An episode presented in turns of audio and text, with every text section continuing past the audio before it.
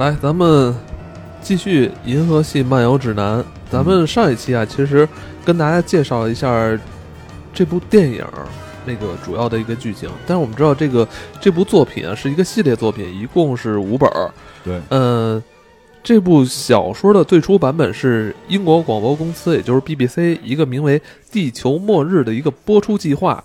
它包括了六个结局，均为地球毁灭的各个独立的故事。嗯，它其中的一个故事就是这个《银河系漫游指南》。呃，它的原作者啊，道格拉斯·亚当斯声称自己在一九七一年在漫游欧洲时候，他随身带了一本《欧洲漫游指南》，说说他说是根据这个，当时就想到，哎，我自己写的这部作品就给他起名为《银河漫游指南》。对他自己躺在草坪上的时候，就在想，我在这儿漫游欧洲的时候，可能有人就在漫游银河。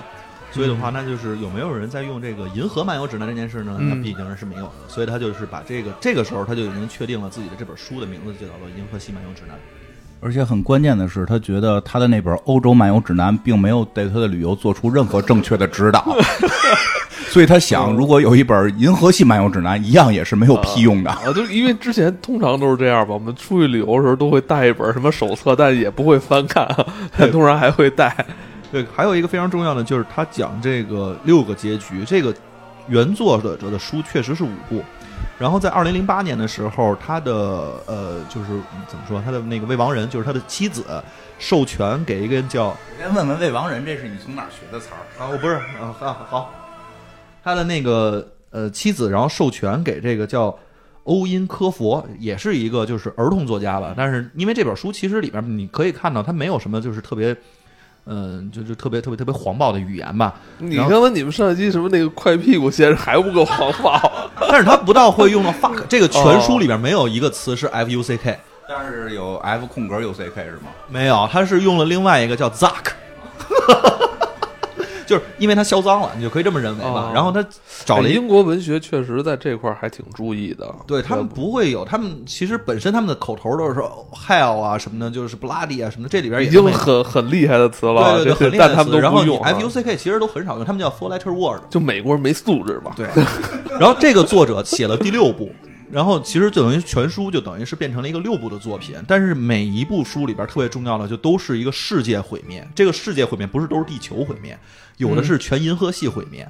的呃情况，有的是这个呃怎么说，亚瑟他自己的这种心理被毁灭，他的世界被毁灭了；有的是地球确实被毁灭了。但是据我的不完全统计的话，这里边地球总共被毁灭了三次，也是地球哦。出现了被毁灭，出现了被毁灭，那出现了被我们今天的今天这个下半集呢，其实可以跟大家再继续介绍一下它的原著后四本儿，是吧？是怎么去介绍这些毁灭的？对，其实主要是在通过这些毁灭当中，我们来寻找这个宇宙一生命一切的这个终极问题到底是什么？为什么答案会是四十二？对吧？这个当然了，这个可能就需要跟宇宙的进化相关，因为 C 老师刚才说他非常想告诉大家，这个在这本书里告诉我们，这个宇宙实际是有一个进程的。每个银河的文明都倾向于经历三个明显的阶段，这就是生存、探索、适应。换言之，就是活着、怎么活和为什么活。再你知道为什么活的时候，你的生命其实也都快到终结对了？了，但是我觉得你这个还是听不懂，你能用最普通的这个书里边给我们的一个最普通的解释是什么？书里边最普通的解释就是，我们应该去归纳为咱们怎么吃饭。第二阶段是我们为什么吃饭。第三个阶段是我们中午上哪吃。很明显，我们现在已经进入到第三阶段了嘛。我们每天中午都在考虑我们上哪儿吃，对，我们上哪儿吃这顿中午饭。我昨天已经吃了小猪屋了，我今儿吃什么，对吧？什么？谁？就小猪，就是就是我们那边一饭馆的名字叫小猪屋。对我总会在那儿遇见哈迪什么的，就是因为我工作地儿离他们那儿特别近，有时候经常会在那儿遇见他。对，那嗯，我觉得这这这个其实也能看到这个作者他一直在去用一个特别宏观的角度，然后但是再去给你讲一些特别生活琐碎的事情，这是这本小说特别吸引我的一个地方，就是他所有的东西都会把一件小事放大到宇宙观。嗯举个例子，这个可能咱们一会儿会具体聊到的一些细节，但是这个可能是聊不到的。嗯就他这本书里边写过，如果当一个人买鞋，你是买不到合适的鞋，会发生什么情况？可能就会你再去不停的再去买鞋，但是你就刺激了整个当地鞋业的一个发展，就会有更多的公司把自己的精力投入到鞋这件事生产的事情上面来。但是所有的商家全都是特别的吝啬的，全都是特别的这个坏的，商家全都是无良的，哦他们会生长出来的鞋全都是让你穿的特别不舒服的。哎，我跟你说，这个其实是有一个算是一个小骗局，不是实际的一个骗局啊，就是买鞋其实是没有半号的，就是你通常买就是好比像什么。某些名牌鞋说有一个四一号半、四二号半，其实那个半号跟你那个整号是一样大小的。他会从鞋业这个话题就会说整个宇宙的发展大概都是这么一个状态，所以他们好像都是我记得是书里说通过鞋业来计算一个什么数值，就导致什么一个什么特别严重的问题。没有，他是首先因为所有的公司全都去投资在这件事情上，所以他们就其他的民生行业就完全不发展了。这个星球就所有的地方全都是生产鞋的，最后造成的是什么情况呢？大家就不穿鞋了，因为如果不穿鞋的话，这件事情就不会有呃这种情况了，他们就进化出来了翅膀，他们就会飞了。而当地呢，有这个谚，中国有一个谚语：“光脚不怕穿鞋的。最后整个这个星球就毁灭了。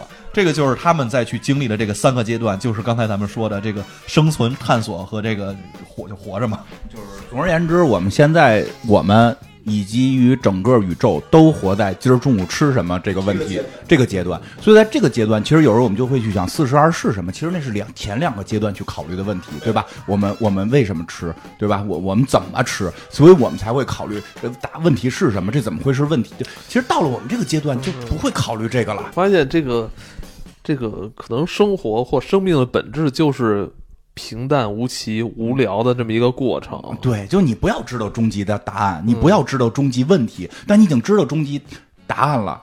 还有人在去寻找终极问题，给这个宇宙，你知道会带来什么多严重的问题吗？啊就是所有的宇宙的精神病这个专家们，他们就可能会失业，因为他们的核心工作就是解决一堆人会很困扰的去找他们，说我不知道我为什么活着，我很痛苦，能不能帮我去疏导我的心理？当我们知道了终极问题跟知道了终极答案，每个人这个问题就解决了。那精神病专家们怎么活着呢？所以，所以这个世界真正要去毁灭人、找到终极问题的人是这个宇宙的精神病专家。所以他们偷偷的给了倭贡人钱，改变了这个什么银河的这个快速通路的道路，必须把地球炸了。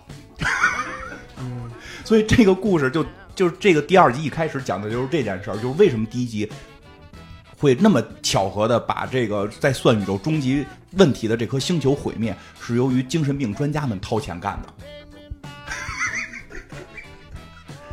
他们是最不希望有这个有这个问题能解决的。倭贡人是好像是这个被被被被给操纵了。倭倭贡人就变成了这里边全书里边吧，就是唯一的一个反派吧。我觉得就是，这当然咱精神病学专家，你说他是反派吗？其实他只是想保住自己的工作。从一定理论来上来说，他是没有问题的。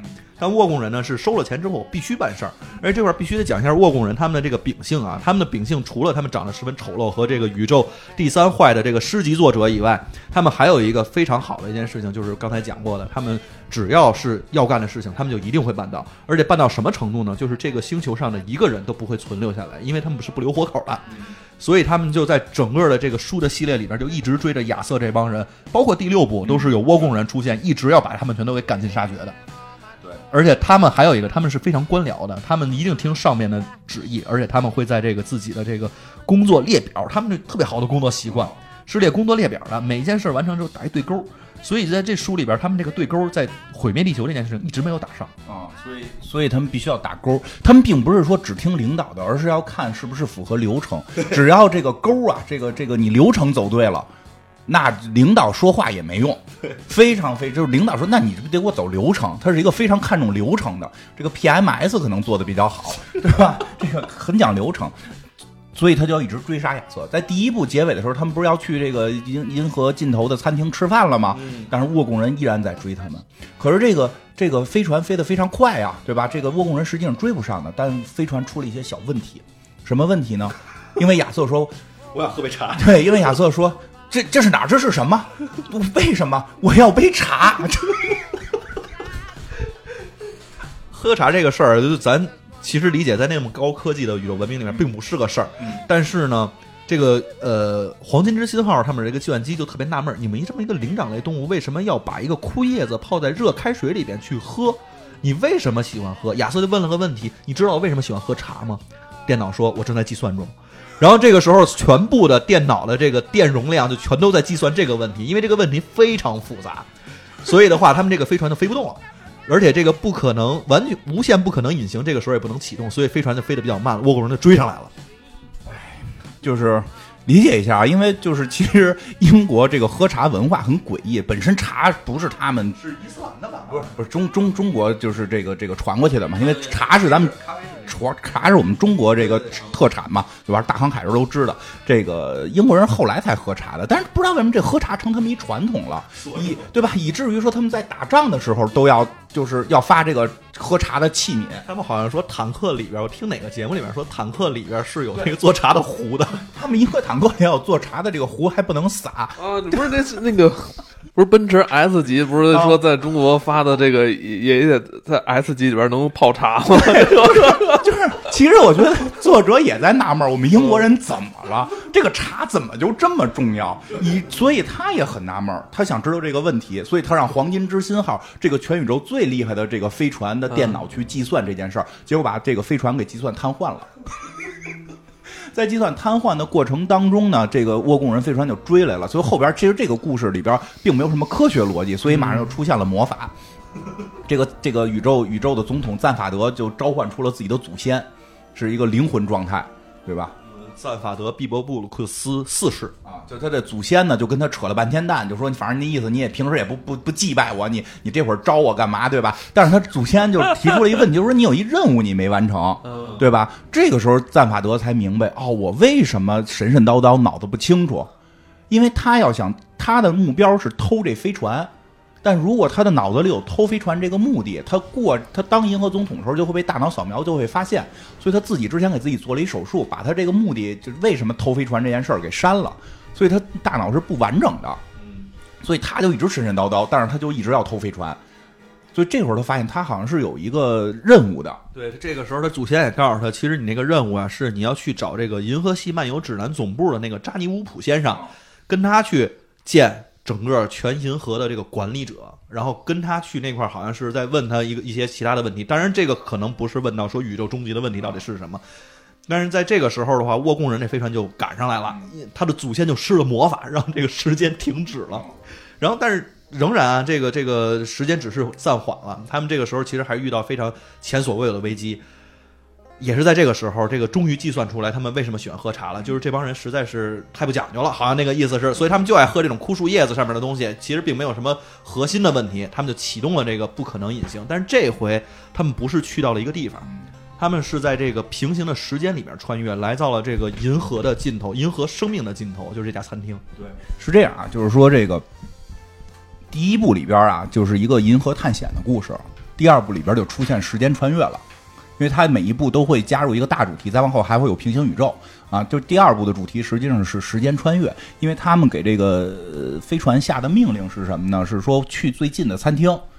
那最近这个是一个距离单位，它并不是一个时间单位，所以这个电脑非常聪明的就在原地给他们穿越了。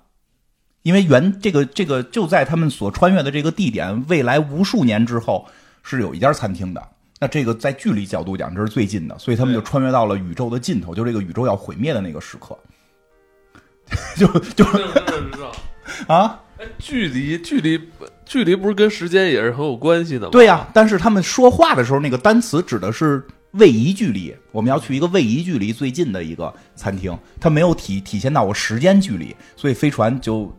就很智慧的给它传到了未来最遥远的那个宇宙的尽头，同样这个地点距离位移距离是零，时间时间距离就是就是好几亿年这种是这样。那在这个过程当中，是实际上之前这个这个赞法德是找到了这个宇宙真正背后的管理者，对，他是。他是知道，但是他一直没有机会，其实找到这个人到底住在哪儿。然后，所以的话，他需要黄金之心号以及扎尼乌普先生，就是那个总部的那个人，他知道这个人到底具体住在哪儿。他就是这两个只要结合，他就能找到这个人了。嗯，就是其实说一段，这个跟剧就是跟后续剧情没关系。确实像你说的，第二部就是有点有点感觉前边特别碎。对，就这个，你要说上来，我们的终极目的是要找到这个宇宙背后的这个终极控制者，那你就会感觉这集可能结尾就会才会找到，但是他并不是，他中间就找到了，而且这个人是个什么人？他住在一个窝棚里，这大家都傻了，说操，宇宙这个整个宇宙的控制者不得住在大宫殿里面，不是住住在一窝棚里，而且这个人是一个纯存在主义。这个人特别逗，这人是存在主义，他抱着一只猫，然后就让他们进来了，然后那个就是外边还下着雨，他话特别有就有，我觉得就有点有点佛教禅宗这意思了，就是就是说看着下雨，说你们都湿，你们是不是湿了？他说你们看，就是这些人在外边下着雨啊，进去这个赞法德他们进去之前说，当然湿了，你看不出来吗？他说我看你们湿了，但我不知道你们自己是不是觉得自己湿了。哇，这个时候再进来说你是不是控制着宇宙？你是不是控制着宇宙？他说什么就是宇宙？他说你门外门外到底存在吗？我没看见它存在吗？对吧？就是问了好多这种问题，所以最后发现真正控制宇宙的这个人，他都不知道宇宙是不是真的存在。然后他他的他干的事儿就是抱着一只猫，然后那个玩一根笔，跟桌子聊天儿，就说跟啊，他他他他在那个广播剧里边，我记得是有，他是说过说。我就是在这块儿，别人问我这件事情该不该干，该不该发动这场战争，我就说嗯好啊，或者说嗯不，我就我因为我也不知道那个战争存不存在，这个人存不存在，我以为是自己在跟自己对话，所以我只是随便的回答了一下，然后就完了。对。就是特别诡异，就是这个人写的，就是他特别存在主义，就是因为因为就是说那个去的这个就是这个《银河系漫游指南》的，应该是一个高高层管理是吧？那算他们的头吗？算他们的头叫扎尼乌普，然后就是他一直认为就是这个人是宇宙管理者，我能从从从他身上挖出很多很多的东西，但结果跟他聊天全是这种，那我是谁？你又是谁？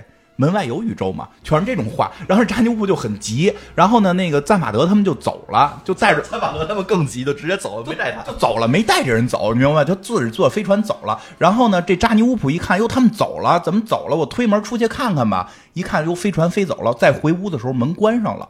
这时候就开始敲门，然后屋里那个人就就是觉得，哎，外边有声音吗？外边有东西吗？它不一定存在，因为我没看见它不存在，所以外边没有人。所以就是整个《银河系漫游指南》这本书的那个灵，就是就是就是叫什么管理者，最后被困在那个地方了。因为屋里是这个宇宙的控制者，但他是一个存在主义者。当他听到门外响的时候，他在想，可能并没有东西，因为我只要不开门，它就不出现，它又不存在，就特别怪。他只是中间有这么一段，然后他们后来就去了这个，但赞卡德他们就走掉了嘛，就去了宇宙尽头的餐厅。也很有意思，就是就是真的。当我们讲到世界要毁灭的时候，时间能穿越的时候，可能在我们大脑中，这个科幻剧又是一场战争，怎么挽救这个世界？但当我们的宇宙已经发展到了书里所谓的第三阶段，我们今儿吃什么的时候，我们每天考虑问题就是我们今天吃什么的时候，你还我们还会去考虑这么复杂，就是这么浅显的问题吗？当然不会了，就会把宇宙的尽头做成一个买卖。所以，当时间能穿越，宇宙有尽头的时候，那么宇宙的毁灭那一刻将会成为一个商机。所以在那一刻就有一个饭馆。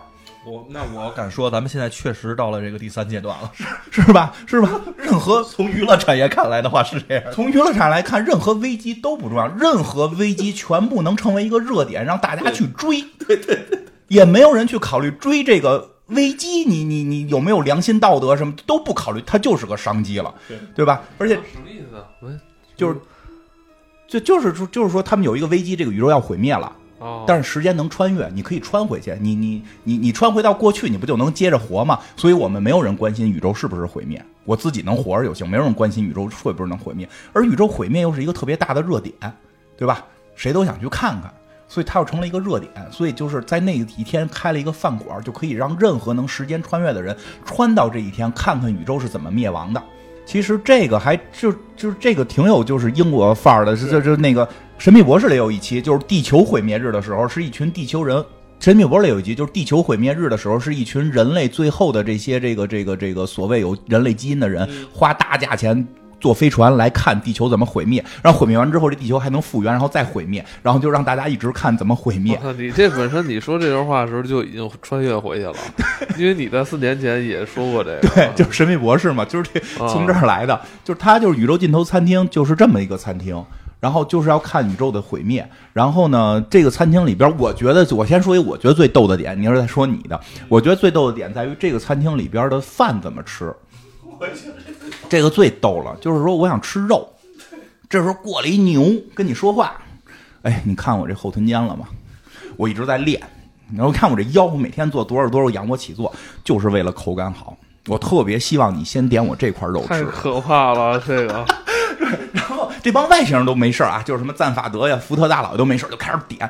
这亚瑟亚瑟都傻了，哎，这这玩意儿让我吃它，这太不正常了。我点一个沙拉。不是，他们这里边还有一个就是核心，就是也未必是这牛会说话，是因为他们自己耳朵里边有一个鱼叫巴别鱼。这个鱼是干嘛的呢？其实，在电影里边也有。这个一上来之后，亚瑟就被塞进去了一条小黄鱼儿。这个鱼啊，是靠吃食这个脑脑电波而食。但是呢，它能帮助这个记主有一件事情，就是我能帮你翻译所有这个你听不懂的语言。当你塞入之后的话，你就瞬间能听懂。不是，那它拉屎怎么办啊？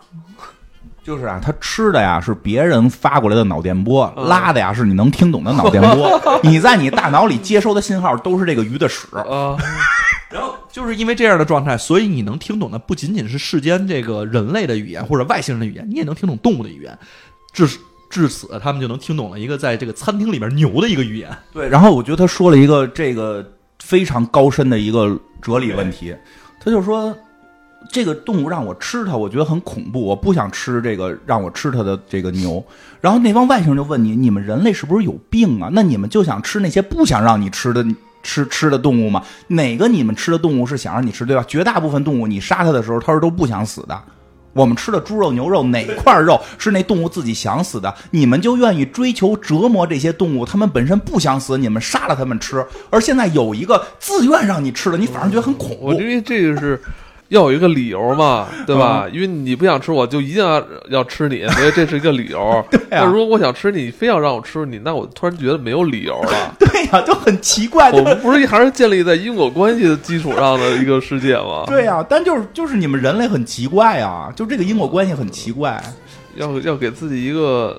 说法吧，对呀，就是我觉得这个他看的特别有意思。真的，人类当有一天遇到一个想让你吃它的动物的时候，你一定会觉得恐惧而不想吃它。因为我觉得是咱们怕跟它产建立建立起一个交流沟通。对，就是最好听不懂，听懂了这件事情。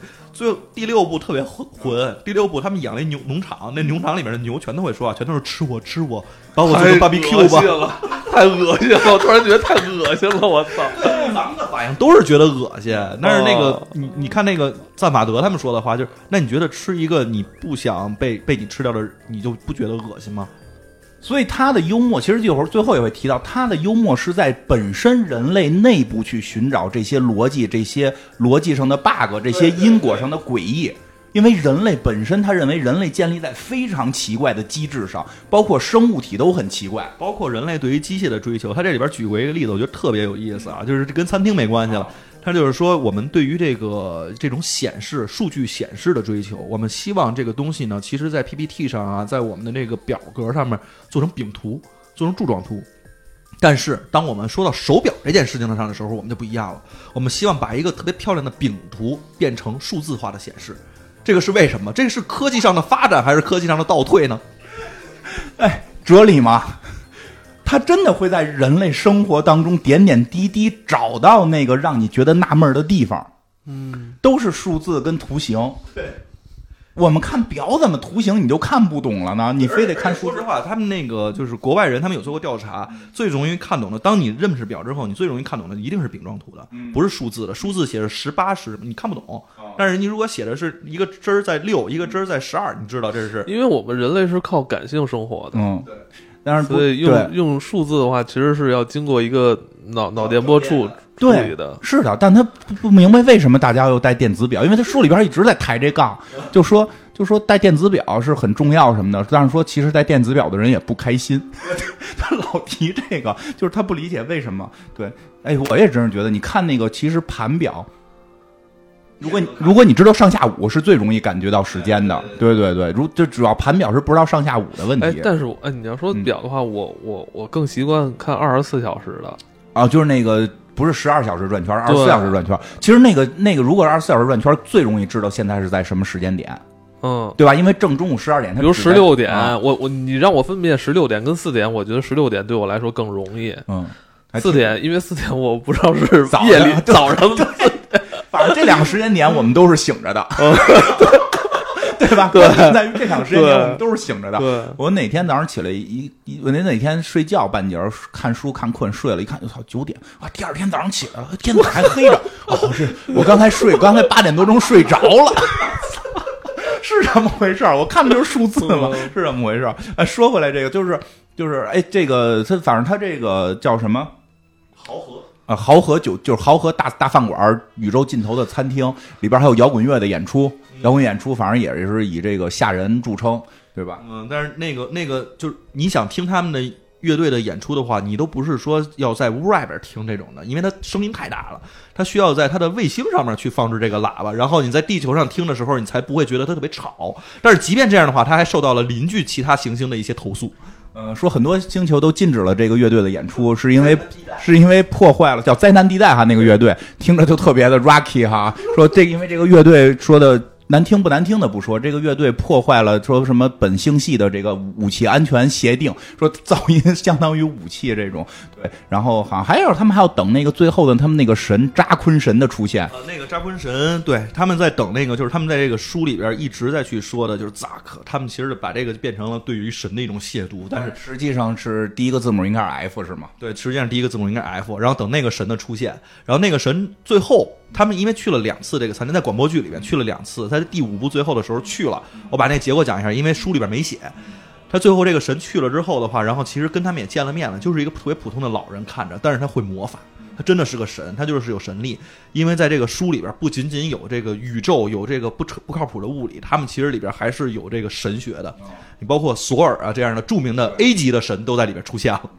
对，然后这个说一下，其实这梗也特漂亮，就是他叫扎昆，实际上叫 Jack 是吗？叫 Jack，然后他就只是把第一个字母改了，改成这个应该第一个字母是 F，大家理解是什么意思？我觉得这个为什么用命名这个为神的名？我觉得这个梗用特别有意思，就是我们有的时候在受到什么外界刺激的时候，一般就是我们也好，或者其实国外国外也好，都会是两个词，一个是靠，一个是神啊。对。那这两个词好像是同一个意思，对吧？你想这事儿特别奇妙，为什么人会在这个时候，要不然是神啊，要不然是那个动词，就但这俩就是一个东西，咱咱有的时候还是我的妈呀！这俩就是就是一个东西。所以他在这里边，他的神就就就就是就是这个词，就特别就就是他找总能找到人类特奇怪的点，对。然后他们在这个宇宙尽头餐厅，其实吃饭还好，没有发生什么。但是说一下，他们穿越的时候，马文没穿，马文可没穿，马文还在那个星球呢，还在那星球呢。他们就把马文忘了，因为他们一直不太在乎，因为他是个机器人儿。但是这时候已经宇宙尽头了，所以当他们吃完饭再出来的时候，发现马文了。马文已经在这块儿已经待了，就因为他们说这个宇宙爆炸可能是一百七十五亿年之后的一个事情，马文在那儿已经待了一个大半个宇宙的年龄的这么一个时间了，还在那块儿。这个机器我不得不说，天狼星的这个工作室啊，他们的对于这个机器的寿命保养的是是非常好的。对，这个马文在后边的故事里就有很多时间穿越，他都没穿，他都是负责等。没有，他穿过啊，对对，穿回去，回去了，然后他又回来。他穿回去得再等。对，就他，因为这就是说他跟着穿走，然后就又继续等，所以他的寿命最后是宇宙的三十七倍，好像是。三十七倍。因为有了时间，因为它里边也提到过时间穿越的很多梗，它里边包括提前说说的，说有一种科学，有一种数学，还一种什么东西，说是一辈子是研究不完的。所以这个东西在时间穿越之前是没研究出来的。有了时间穿越，你就可以穿好几辈子。然后里边我觉得提到一个更漂亮的梗，就是跟英文关系比较大，就是说当时间穿越之后，你知道最难解决的问题是什么吗？就是这个时态问题。我们学英语的时候都是什么现在完成时，什么为什么现在进行时，然后什么什么过去完成时，什么什么未来完成时，虚拟语态等等的。说当这个东西有了时间穿越。我现在穿到过去，这个这个什么死掉了什么的，这个词你用什么时态？所以我所以我们汉语更先进嘛，我们没有时态啊。对，不是那个广播剧里边特别逗，因为那个亚瑟经常会说，我这之前干过什么事儿，一发现哎，那事儿好像是在之后才发生的。那我干过这个事儿，人他那个语态就一直在变。刚开始我听的时候，我就觉得挺搞笑的，但是你这么一说之后，我觉得是确实这个跟英文的关系太大。对，它跟英文时态关系太大了。我如果就是我个人，我金花穿越到了五百年前。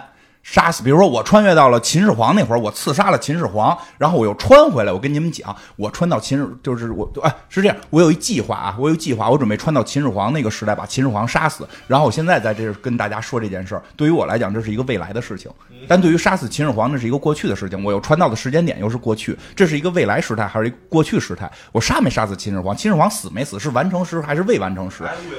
还是完成时？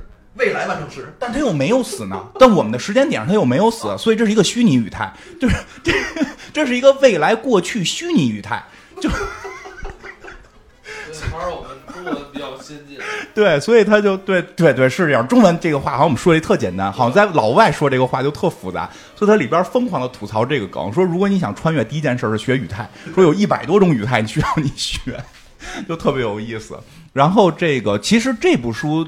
这个银河系，这个这个梗漂亮的梗都不在前头，这个书在中间就断了。这个书到中间就是我们开始以为是要找这个为什么宇宙控制者要去餐厅吃个饭，餐厅到一半就事儿就没了。嗯，最漂亮的梗在后头，他们在走的时候就没再上黄金之星号，说咱们来点那奇特的吧，就直接玩穿越了。他们没穿到一个地儿，就是他们穿的地方是不一样，对吧？对，他们在书里边应该是穿到了，他们上了另外一艘飞船，因为有一个设定，只要你到达这个餐厅之后，你会回到你原来出发的那个时间点，嗯，就是这是自动的，嗯，它的那个等于开了一个是宇宙漩涡还是时间穿越的一个什么东西，所以他们上了那个灾难地带那个船，但是那个船呢穿到了他们两百万年前的一个间一个地儿，对，就是这些人走散了，就是这个亚瑟跟福特大老爷去了一个地儿，然后这个崔利安跟这个赞法德去了一个地儿，马文去了一个地儿吧，应该是马文是单马文单。独去了一个地儿还是怎么着？忘了，反正反正反正就分开了。反正马文就又忘了，又忘了，又忘记马文了。反正马文后来又出来了。想起来，马文是没被穿走，没被穿走，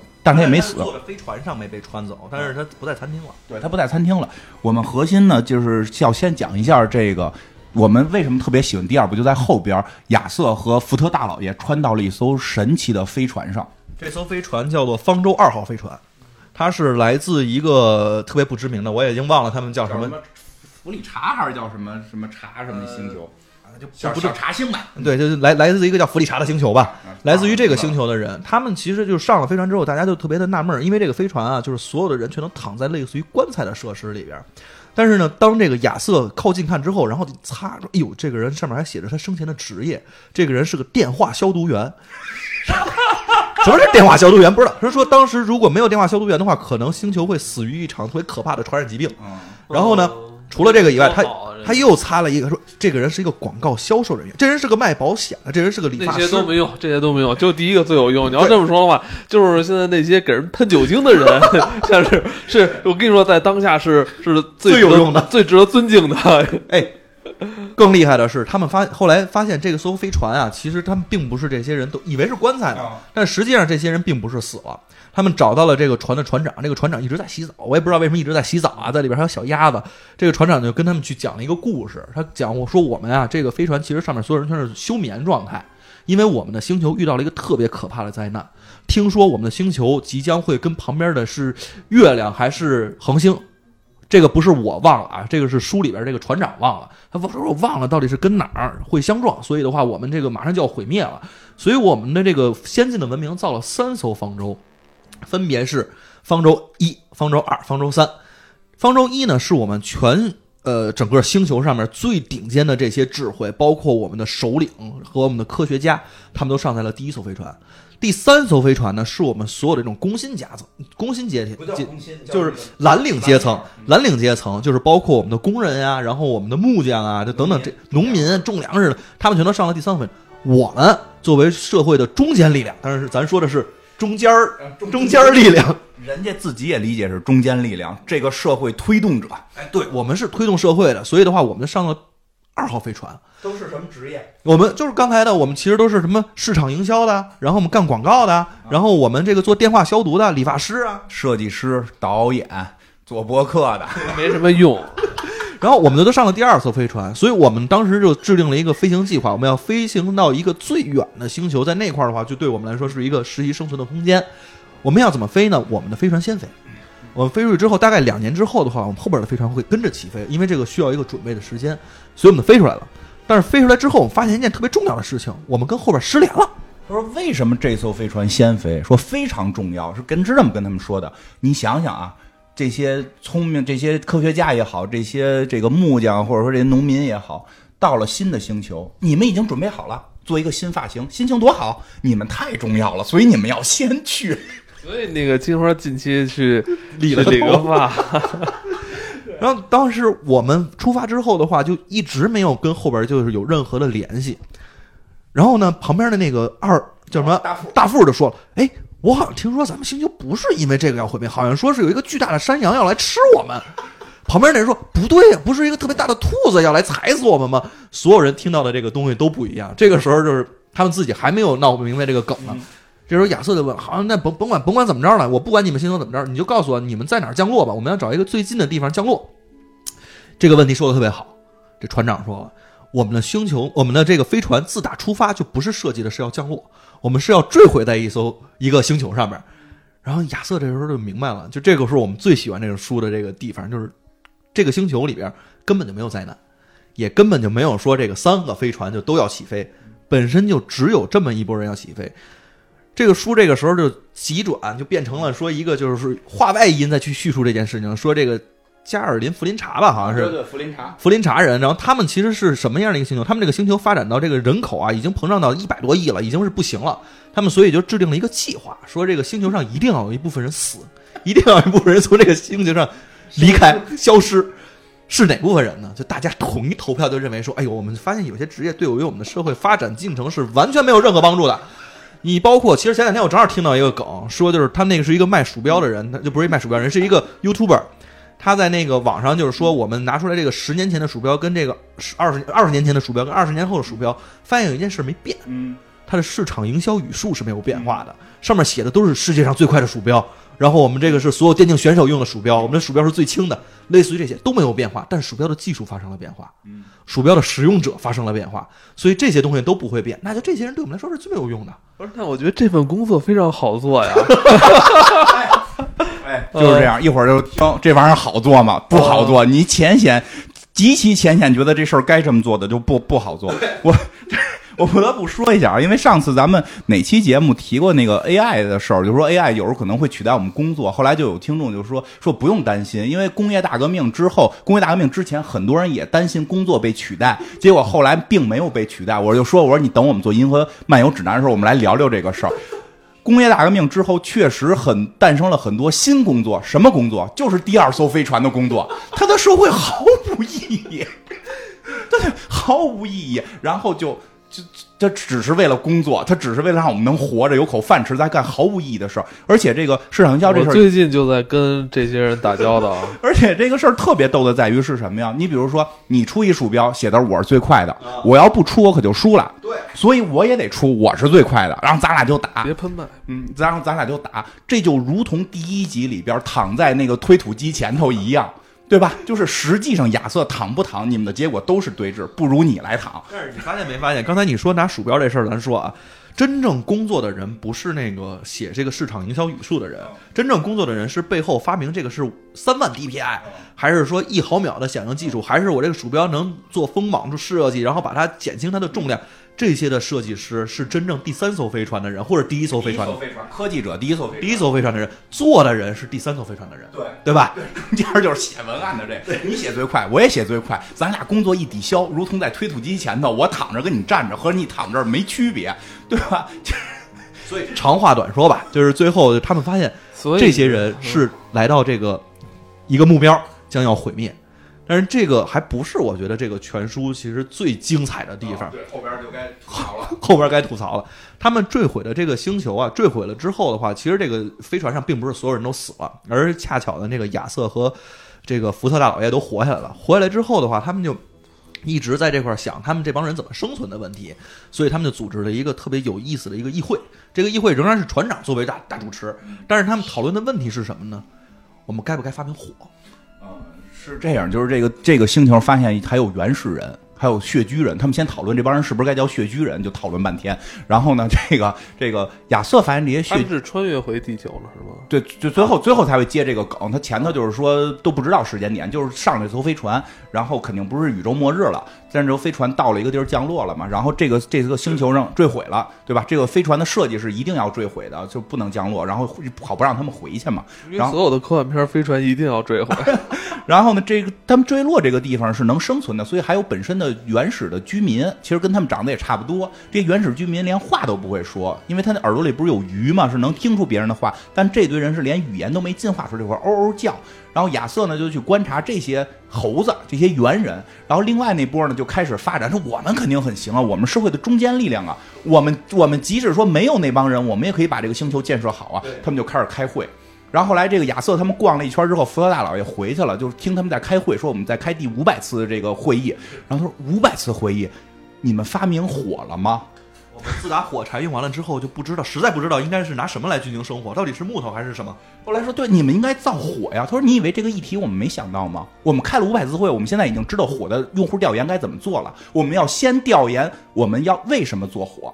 没有这个，你没有前期的洞察，你你怎么做后边的推导？你没有后边推导，怎么去做产品的规划，对吧？我的天哪，那个年代都写出这种话来，然后，然后这个福特大老爷说，就是火，我们就是发明火，难道你要在鼻子眼里捅火吗？他说，这就是我们现在调查的一个观点，就是我们要查有多少人需要鼻子眼里着的火，就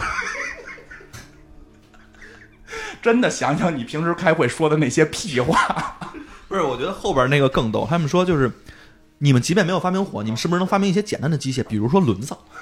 轮子，你以为我们一个市场营销的女人就站起来了，说你以为我们没有想过说轮子这件事情吗？轮子我们也想过了。那我问你一个最基本的问题：轮子是什么色儿的？到底应该是红色的还是绿色的？轮子到底应该是多大？这些问题你都想过吗？然后福特大老爷就说了，这是全宇宙最简单的一种机械，你只要把它做成圆的就行了。那不行，这件事情要做圆的？为什么要做圆的？为什么轮子一定得是圆的？这些东西我们必须得经过市场调研和前期的洞察，以及我们经过推导之后，才能得出来相应的结论。哎更漂亮的一个梗在这儿，我就替我们真的扬眉吐气。这么傻帽的一群议会，开了五百次会，没发明火，没发明轮子，所有人都就是福特大佬，他们都觉得像弱智。但是有几个人在里边很开心，是原来那个星球的设计师，因为他们觉得即使这样，也比每天早上起来面对着五百张一模一样的图好。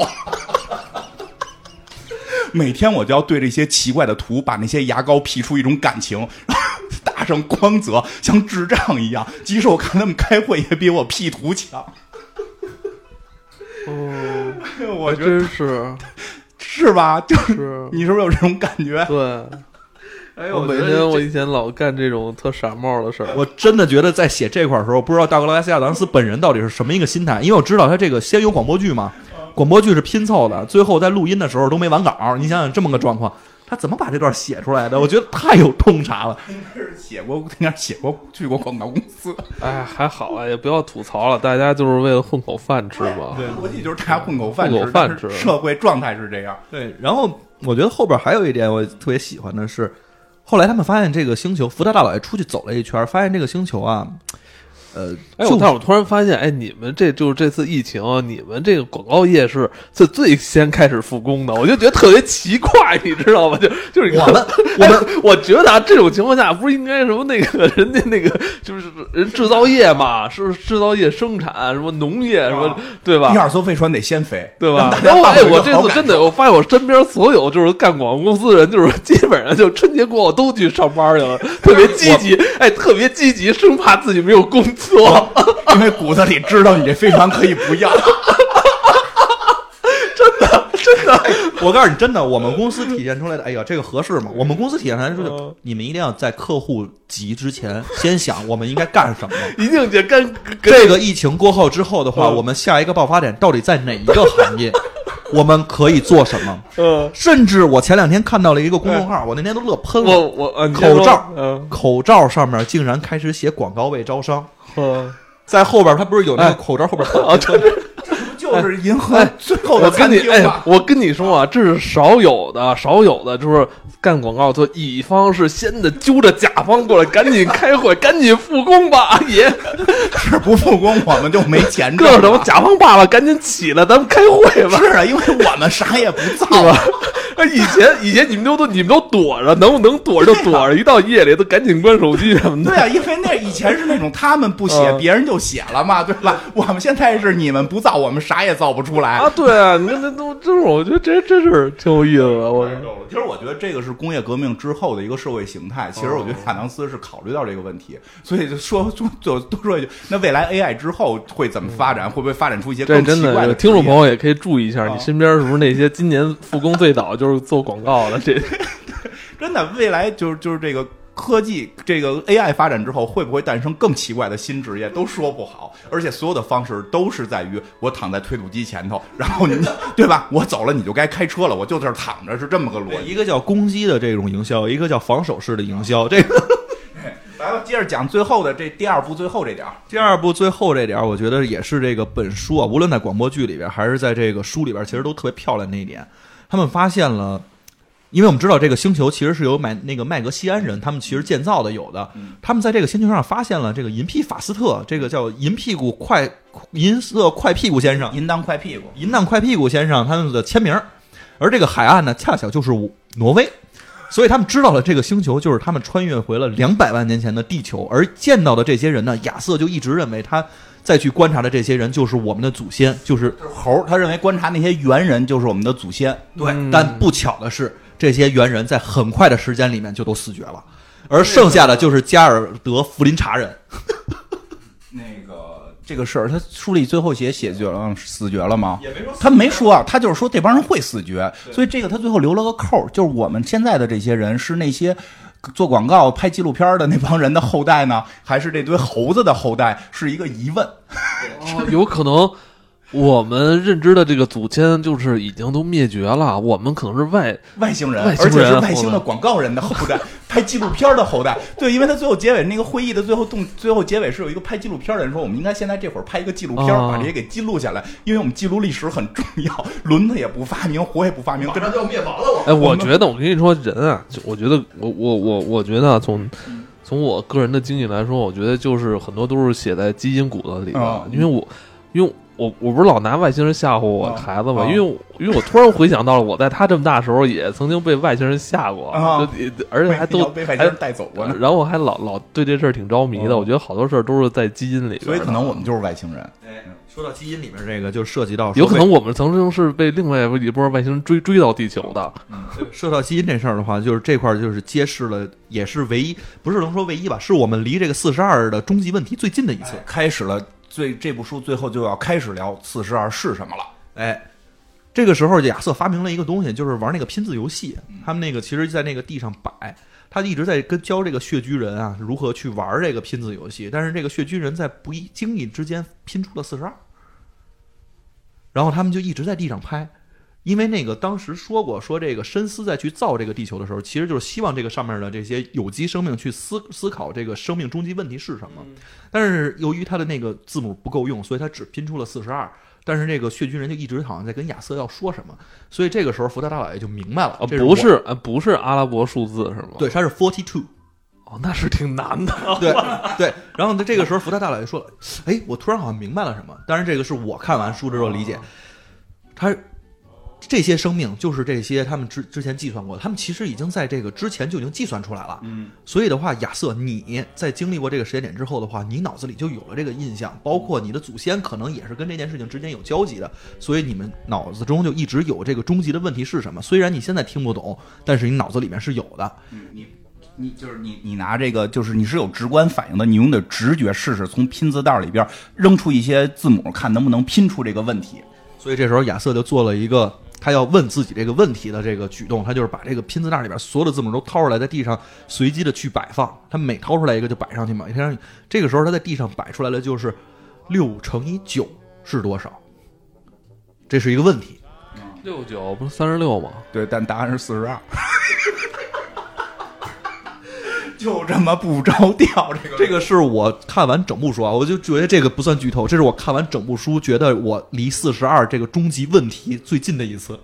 还差个六，你距离你距离四十二就差六六六了。就是为什么我们现在老六打六打六很六，对吧？就是因为我们也是也是基因里的三十六距离四十二就差六，我们就差这六，我们就啊知，道。所以我们的祖先一直在警告我们，就差六六六了，是吧呃？这第二部是到这儿结束的是吧？对，但是真的是能看出来后边这块儿，我觉得就是就是急中生智吧，太精彩了太。精彩了。他六六六六，春打六九头。哎对其实说难受不难受？六 六九，他刚才说咱们咱们都说错了，六六三十六，六九五十四，重新说一下，六九五十四啊。我们我还四十二我跟你讲，骨子里咱们都是亚瑟，数都算不对。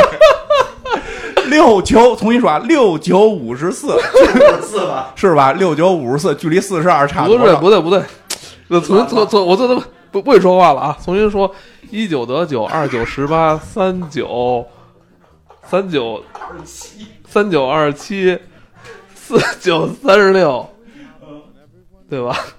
好多安静。六九五十四，六九五十四，差十二。要差十三。我完操！哎，没有，我突然觉得，我突然觉得他妈退化太快了。小时候不他妈都挺会背的吗？嗯现在都他妈用计算器了。对退化了，所以其实我们可能真的是福林查人的后代，我们根本算不出四十二是怎么回事。一到四十二，我们就迷茫了，太太扯了。这个其实这就是第二部到这儿结束，后边的快点讲吧，时间可能也多了。实我我我大概讲一下后边的一些状态吧，因为后边还是还是牵扯到了很多关于四十二的问题。其实，在这一步，他们发现了这个亚瑟也不一定是猴的后代，对吧？他知道不知道？他最后给的这个扯淡的答案是六乘以九，但他根本不等于四十二，他可能代表了我们人类数学实在太次了，已经算不利索了，对吧？然后呢，在当然了，在这个点上边，在第三部也开始进行了吐槽，因为第三部的时候，他们就发现了啊，在这一部结尾，他们就留在这儿了，和这些福林查人的那些设计师啊，或者人人事人事管理的人员就谈上恋爱了，然后当然最后也都慢慢的就都走散了，然后包括最后第二部上来就讲这些福林查人最后那个大部分死了。大部分都饿死了，就他们这个水平肯定饿死了，剩下一小部分非舔着脸说自己要租要休个假，我这个年假还没请呢，我想先请个年假，然后就划着船走了。但是那个亚瑟说了，根据历史记载，他们没有遇难。对，那个 C 老师认为他们去了非洲，成为人类的祖先。我我认为我们可能最最次也是猴跟他们的混合体吧，咱别那么悲观了。然后呢，然后呢，这个他这个亚瑟就活在了这个古老的地球上。其实他第二部的结尾并没有是一个好结尾，哦就活在古老的地球上。然后呢，开始跟树说话，然后他跟福特大多孤独啊！啊，对他开始还有几个人人士和设计师交朋友，后来人家也都走了，不是那些人去哪儿啊？就度假去了。就是在这么困难的时候，他们必须要过同要年假呀！我都要辞职了，我还不把年假请完了吗？还不抱团了？病假不不不能不能，嗯那个怎么讲？不不内斗，不内斗，都贴出来，不内斗，不窝里斗。哎，然后 然后呢，这个这个福特大老爷跟他还闹翻了。跟他闹翻了，因为那么困难，肯定闹翻了。所以亚瑟呢，就就在就会在就突然有一天决定，他要做一个很重要的事儿，就是发个疯。我觉得这写的特别酷，要不然我发个疯吧。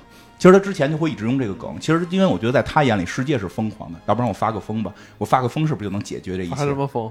就没想好啊啊！就这种发疯，他不是菲利普迪克那种神经不清楚了，看迷幻了，不是他的发疯就啊，就是这样。因为他当他听到耗子耗子管人的时候，他当时就跟银当快屁股说：“我现在听不太懂，我是不是发个疯就可以特别好把这段划过去？” 啊，就发个疯。然后那个第第二段，实际他们后来就是通过一些时间漩涡，他跟福特大佬又回到地球了，又回到地球了，然后。特别扯淡的一个。回到地球毁灭前的两天，结果发现来了一群白色的机器人哎，人。等会儿等会儿，你不是刚才说那个我们的主人公阿瑟，啊，他就回留在了就是史前的那个对地球了吗？是的。啊然后，但是他们在史前地球写遇会写遇到的一些事儿，最后他们发现了一个时间漩涡是可以穿走的，哦所以他们又穿回去了。他在史前是遇到了一个特别酷的外星人，对吧？对我简单说一下，这特别酷的外星人就是他恨这个世界，想想想辱骂这个世界，所以他的办法就是找到这个世界每一个人。哎，不是这这个外星人啊是这样，他在一次实验中自己得到了永生，他永生之后，他就在思考我干点什么特别酷的事儿呢？我决定要辱骂全世界的人，而且是全宇宙的人，所以他对他想着辱骂全宇宙，那我之前也萌生过这种想法，在我年轻的时候，人家最厉害的是说，是他把全宇宙的人名全都按照这个叫什么字母的顺序进行了排列，所以的话挨着个的骂亚瑟，因为是 A 开头，所以的话他就先到那个两百万年前的地球，然后下来之后骂亚瑟，你还是个混蛋。不着调吧？不 又又哎，我突然觉得史前地球还挺精彩的。不着调吧？哎，那个花盆也是这一集出的吧？呃，对，花盆也是这集，花盆对第三集。后来亚瑟不光遇到了这个外星人，还遇到了一个高人。哎，这个刚才咱说的这个第一个高人是叫永生，第二个人叫永不生，就永永远是死亡。为什么呢？就这个人他叫阿格拉贾格。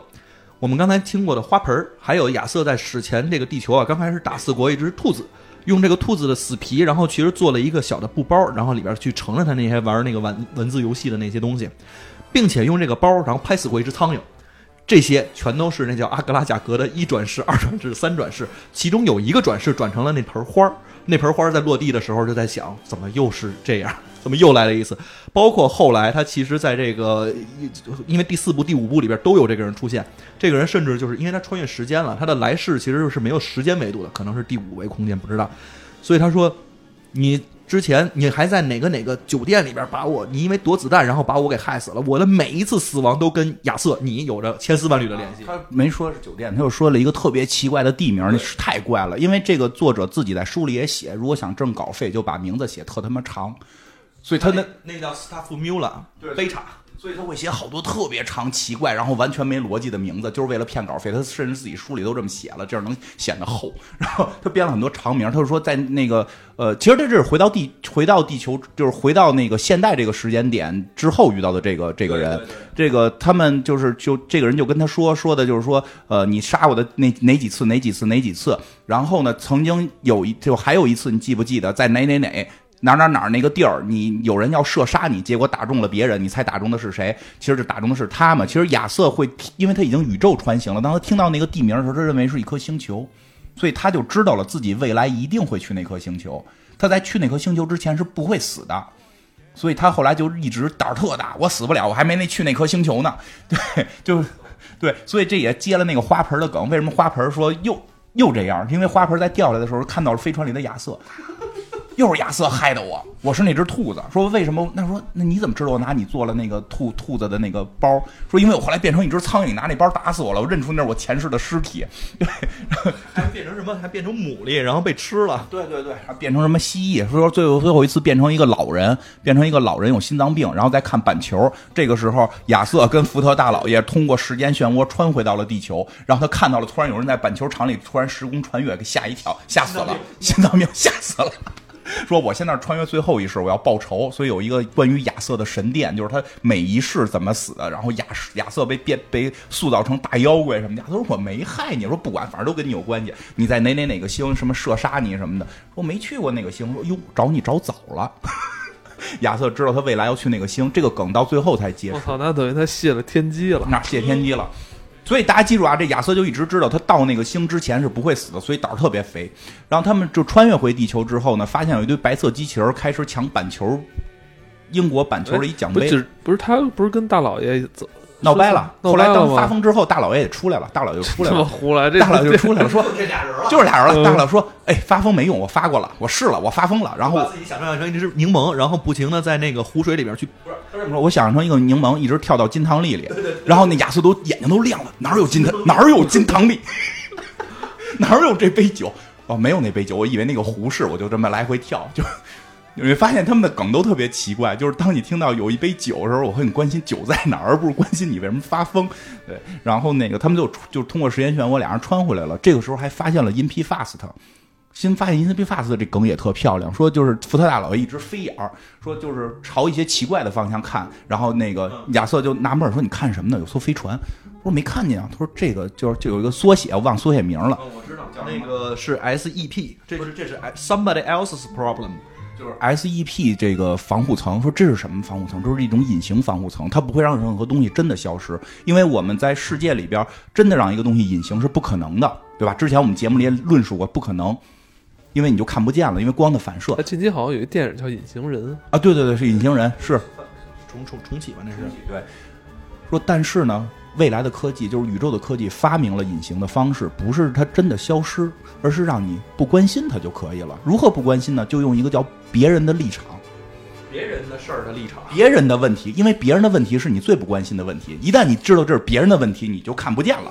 哎你永远看不见别人的问题。没有没有，现在有很多人特别关心别人的问题，就是关心别人的错误，就是别人就他那个问题，实际上我遇到的困难，你可以把它翻译成别人的困难，哦，就是吧？我觉得可以这么理解，就别人的困难或者别人的感受，别人的感受立场，谁也不会关心别人的感受。真的没有吗？真的没有这种不关心别人立场、别人困难的人吗？对呀、就别人的困难，别人的那感受立场，用这个立场可以隐藏一切东西。你如何能知道它的存在？第一，你一两种方法：一，你知道真的这个东西存在的时候，你才能知道；另一种就是有时候你看别处的时候，余光会突然扫扫到它，所以就是所以他就在看着罗飞船就不停晃脑袋，用余光。结果发现这是 InP Fast 的飞船，对吧？InP Fast 的这艘飞船其实比黄金之心号还厉害，它用的一种新的技术，而不是在用这个什么什么无限不可能技术了，而是用小酒馆数学。什么叫小酒馆数学？就是当人类发现小酒馆数学，就是写在小酒馆的那个那个单子上，就是计计位啊什么的这种，或者算账的这种又是九九乘法表，啊，单子上说，哎，说因为这个东西就不遵守九九乘法表了，因为在宇宙飞行中总会遇到一些困难。当你用小小酒馆数学的时候，比如说来的人数和实际来的人数永远都不一样，告诉你去店的时间永远跟去店的时间不一样，我们大家永远都会有各种奇怪的问题。你你小酒馆上写的那个数，比如说点的菜什么最后的价钱全都会变，所以他们发现这个数学是最厉害的数学。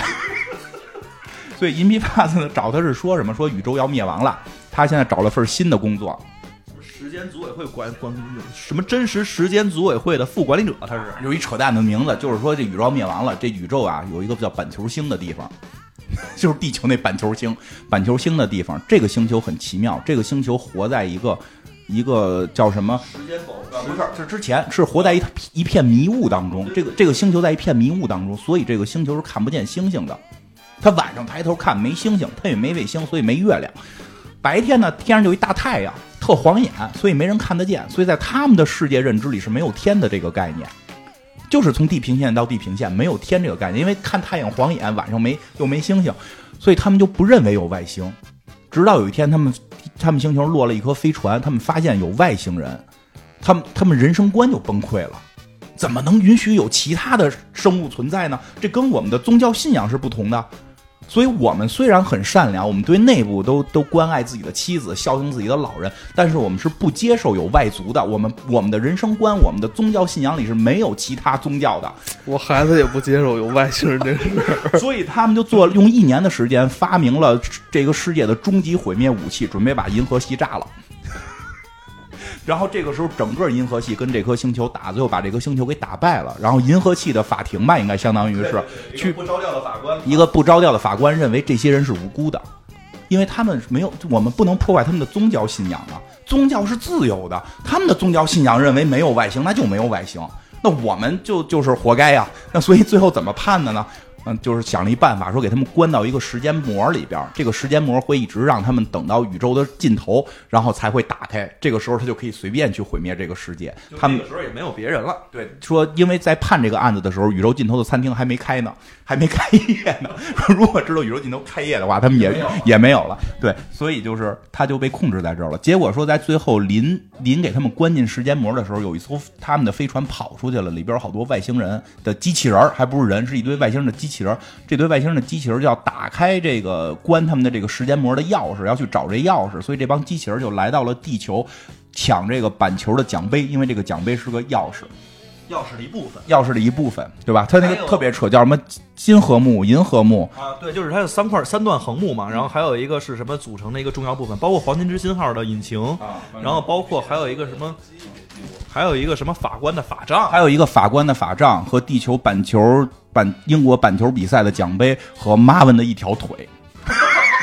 马文居然还在这个世界上活着，他非常可怜的掉到了一个叫什么杰塔星的一个地方，名字非常长，完全为骗稿费。那颗星球上的生物是床垫儿，听着口。因为如果世界无限大，宇宙无限大的话，那这个宇宙中就会有各种生物。那么其实后来大家发现，不用去做任何生产，只要去那些星球上逮这些生物。所以那些床垫活在沼泽里，会被人类会被其他生物抓走，然后杀死、晾干，然后让别人躺。所以那个星球床垫是一种生物，是活的生物，而且他们会说很奇怪的语言，比如说噗噗、呜噗。噗噗，那个广播剧这块儿特别逗，他们的就是这样说，跟愚人似的。又擅长愚人语。小说里写的噗噗。说特别逗，说噗噗是被记录在什么什么至高超什么是什么什么至至至怎么讲至什么巨巨完善至高超什么什么什么星的什么语言什么什么总会里边，然后说噗噗一词代表着是哪哪哪个星球哪哪哪个爵士第二次忘记自己妻子生日的时候发出的感叹词，而后来证实全宇宙只有一个那个爵士，那个爵士同时又没结过婚，所以噗噗这个词代表的意思就是什么什么这个一一就是否定的什么什么猜测，但是什么还书里边没有记录噗噗的，噗噗的是什么意思？就是以噗噗的这种态度来来做什么事就叫噗噗的，就发明这作者发明了好多这种扯淡的词，然后这床垫就跟妈妈聊天，就会他噗噗了一下，然后又噗突了一下，又呼呼了一下，非常扯。然后妈问就去讲，他实际上就是又一次被这些主角抛弃。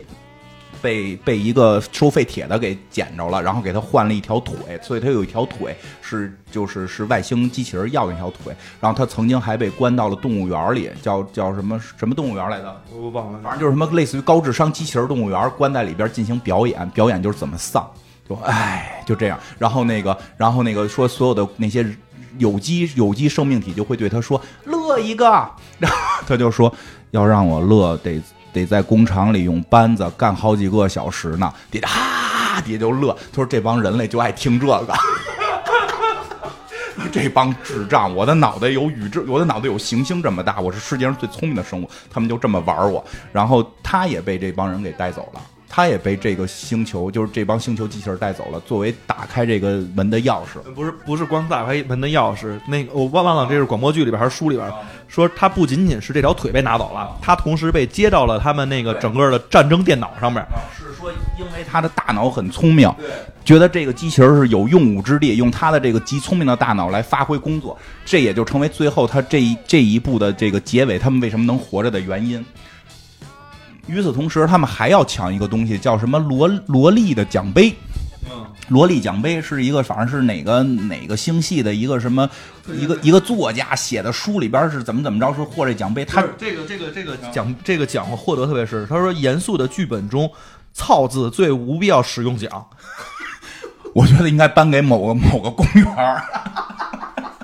他是现在至少地球上带那个脏话频率最高的一级的吉尼斯世界纪录者，对，然后就是这个这个他去讲这奖杯，这这个特别酷，说那个奖杯在哪儿呢？在一个派对星，这星球名字我忘了，但那个星球有一个派对，大概已经派对了四个世纪。说上一次有人看表还是什么十一年前，看完表他也没有走，这个星球的人已经基本上是。都就是好几代了，就是在这星球上就出生了。然后摇滚乐的乐手们一直在演奏，然后所有人都喝得特别嗨。这颗星球全是就是一个大派对，而且就没有人离开，进去就就走不了了。然后反正这个银皮法斯特就带着这个这个福特大老爷，带着亚瑟去到了这个派对，在这里边又遇到了这个崔利安，因为崔利安跟赞法德闹掰了。其实，在小说里边，崔利安跟赞法德是一对儿。嗯，在电影里边是把两个地球人往强行的绑了一下，实际在小说里他们俩是一对儿。他他们俩闹了些别扭，因为那个赞法德已经知道了这个，就完成了自己的使命，他就有点无聊，就开始喝酒，然后就开始闹事儿，就就然后就就就就辱骂这个崔利安，崔利安一赌气就走了，就跑到这个派对星跟雷神索尔勾勾搭搭，结结果是这个亚瑟最后把崔亮也给抢跑了，说一块儿去解决这个宇宙的这个困难，所以在最后结尾的时候，是这个崔利安是这个女性比较细心，她看了更多的资料，发现这个。星球是有问题的，这个星球整个是被人骗了。这颗板球星并不是一个坏星球，他们并没有想杀死全宇宙人的这种想法，他们实际是被一个机器骗了。这个机器是之前的一次战斗，那也特别酷。之前的一次更早之前的战斗，有一个星球也特别长的名字，我就不重复了。那个星球是造了一个让这个电脑，让一个什么叫哈克什么？哈克特，嗨克特电脑，他们造了一个嗨克特电脑，让嗨克特大车客啊，不是就是大车大车客电脑，嗯。不是他那个 Hector，他不是 Hitchhiker，不是那个，他是 Hector。嗯，让这个海哈克特电脑造一个终极武器，因为这个书实际上是出现在就是接近是咱们出生的冷战晚期。他这个书说做做终极武器做完了，说终极武器是什么？就是说可以可以在高维度把所有星球的核心凝固在一起，然后实行它类似于坍缩这样的大爆炸，整个银河系就会毁灭。他造完这个炸弹之后呢，这个星球的这帮这帮疯战争疯子呢，就拿这个炸弹去炸一军火库。特别搞笑吧？他能毁灭全世界，拿这去炸军火库，结果炸的时候没响，然后回来就指责这台电脑。这台电脑说：“我进行过计算，我这个终极武器可以毁灭整个宇宙，所以这个武器我用了所有可预测的方式，只要启动，那就是最坏的结果；只有不启动才是好结果。所以我在中间设计了一个小 bug，当你们启动的时候，它没有炸，你们就会静下心来想想，为什么要战争？是不是不对？” 因为冷战时期真的核武器是可以把地球毁灭的嘛？他是用，我觉得是在思考这个问题。你们这帮人类是不是疯了？要创造一个把地球炸光的武器，核武器？对。然后呢？但是现在还有人老鼓吹战争呢。哎，对呀，就很奇怪嘛。他说：“你们能不能静下心来想想？”结果由于仇恨，这帮这个这堆外星人把这电脑给炸了。但这电脑是用一种高级科技呢，就是说它每一个它的这个。原子都代表整个，都具有整个电脑的思维，就是以小见大，它能带有所有思维，它所以炸成沫了。炸成沫之后呢，变成星云了。它变成星云了，就围绕住了这个板球星，它就开始孵化板球星。他想让板球星完成它未完成的目标，就是把这颗炸弹再做出来，所以他欺骗了板球星，让板球星。假装弄一飞船下来，然后然后让板球星人充满仇恨。但由于板球星人特别喜欢打板球，所以他们最后见到了这个人类的时候，就就开始说我们要杀死你们。后来说不过其实可以聊一聊，我们其实挺想跟你们打个比赛的。我们好多体育爱好者，我们觉得打比赛挺好，我们特想跟银河系其他地方人 比打板球比赛比一比，对吧？就是就发现这是有问题的，所以就就崔亮发现的，崔亮就发现了这里边是这个电脑在作怪。但这个时候，这个电脑是怎么作怪呢？就得联联系上这些这个他们这板球星的电脑，但板球星电脑连上谁了呢？马文连上了马文了。马文那个丧样。为什么要战争？活着有什么意义？你这么下去的，你能完成你的目标吗？所以这台电脑就丧了，这台电脑就变得特别丧。我不想再打了，我觉得没有意义，我已经完成了我的任务。然后这电脑就死了，死了吗？算是没死，就就反正就不打了。不是，他们是所有的机器人儿，就全都特别丧，就是哎呀，不想打仗了，这个太没有劲了。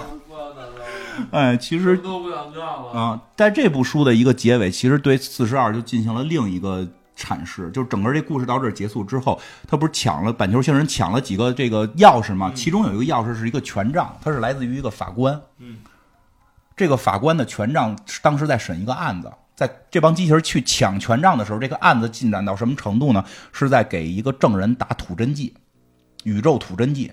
结果呢，在抢权杖的时候很混乱，吐真迹打多了，打的太多了，多到什么程度？就这个人张嘴就是真理了，说的每一句都是真话，内心深处的所有的思维方式都说出全是真话，所以他洞察了宇宙的终极答案。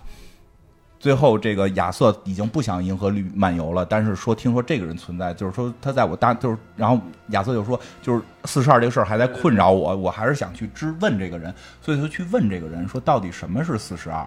就是问问问题是什么？问出来了吗？这个人说的不能说，不能说，原因是什么？是说因为问题跟答案是相冲突的，当有问题也有答案的时候，就没有问题了。哎，你不觉得这特别有哲理吗？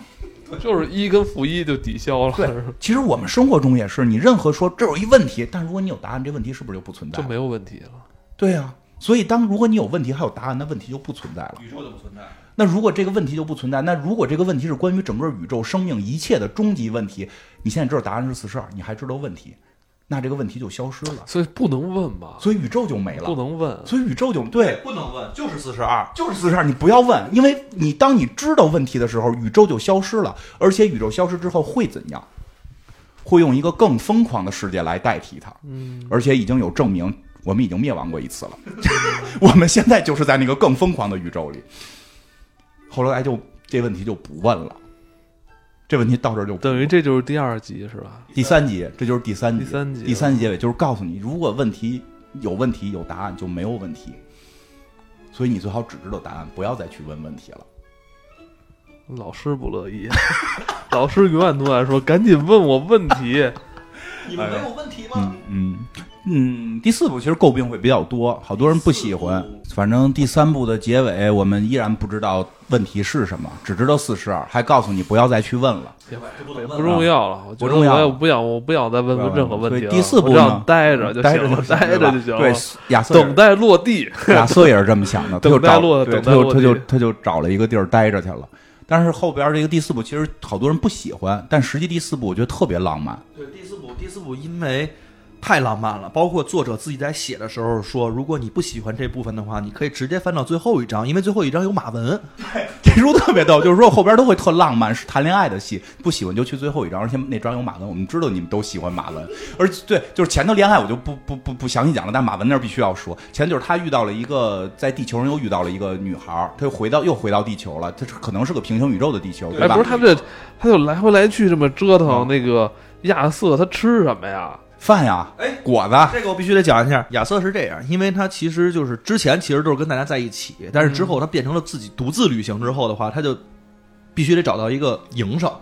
他干什么呢？他开始卖自己的血，开始卖自己的精，开始卖自己的指甲，卖自己的头发、皮屑，因为 DNA 银行收这些，而且是高价回收，哦所以每回他去卖了这些东西之后，他就可以买到他们的那个车票，或者说宇航局的票，而且还能升舱。因为没有猴人了，就是在那个宇宙，地球毁灭了嘛，没有猴人了，就是没有猿人，有就猿进化的人，所以他的基因还很值钱。这也埋了第五部的梗，就是他这个捐精的问这题。确实挺重要的呃。捐精，他他老就是上坐飞机就是捐个精，然后能升个舱，就是大概这样。对，然后呢，这个在第四部他就谈了恋爱了，他到了另一个平行宇宙的地球，那个里边有个女孩叫粉切切，应该是平行宇宙，我觉得是啊啊，那个那个那个女孩她突然有主宇宙的认知，就认为这个地球要毁灭，应该在那个点就发生了一些变化嘛。因为那个就是他们，因为因为是平行宇宙嘛，所以他们也经历了有黄色的飞船在他们脑袋顶上，但是这些飞船迅速就没了，所以他们一直认为这是 CIA 或者说是他们什么军情七处啊什么的，不是军情七处，六处，六处，七处是魔兽世界了，就是像是他们的一些阴谋，他们就是玩这些全息影像啊什么的，所以很多人都相信这个，但是分界奇觉得这些不是。然后呢，这个亚瑟呢，终于在这个平行宇宙找到了一个跟他一样疯的人，因为他经历过这些毁灭，而那个粉切奇是不相信媒体上说的这些是假象，他相信这是真相，所以他们两个就是哎到一块儿了。这个时候，亚瑟同样也学会了飞翔，学会了飞。说飞的方法很简单，第两步吧，应该是第一步把自己扔出去，第一步把自己扔出去啊。第二步只要错过地面就行了。说说很关键，说这很关键，说因为你脑子里想着你要装地，你一定会装地，你就忘了有地面这事儿，你就飞起来了。他结果真学会了飞，但在飞的过程中，偶尔想到，哎呦，这有个地面，啪就给摔死。就是 反正他最后学会了飞，他又跟他的女朋友天天飞啊，就很浪漫。然后最后好像好像一又是这个福特大老爷他们找他们来了，然后他们就想起来上一部的结尾，那土真纪那大哥说，虽然我不能告诉你终极答案、终极问题吧，但是我告诉你一件事儿，这个世界是有造物主的，是有上帝的，上帝在给我们这些造物，就是我们这些生命留了个口信儿。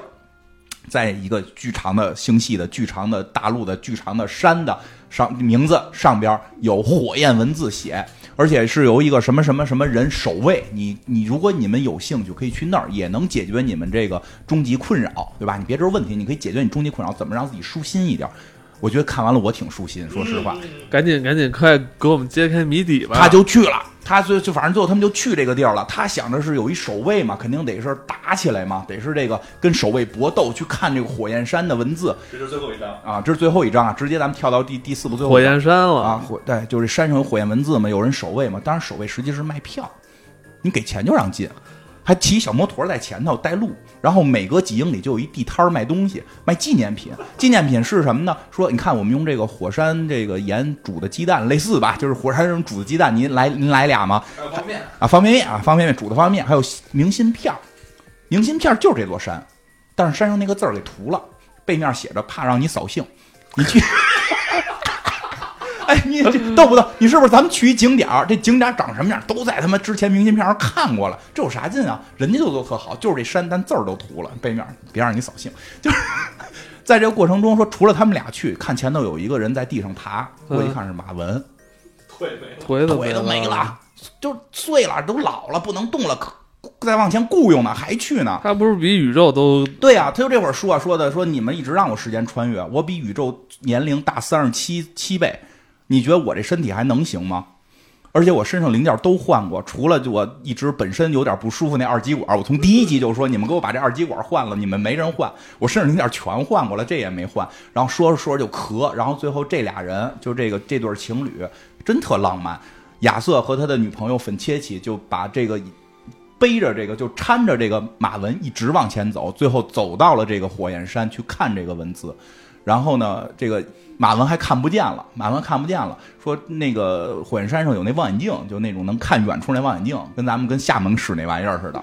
哎，看那说能去看那边的字儿，说但实际没有任何人使，说因为那火焰太太太太太亮了，一一一看就瞎了。马文是那个看了，把上面的字儿读出来了，是什么来的？是多有不便，敬请原谅。对，Sorry for the inconvenience，你说英文。就 Apologies for the inconvenience。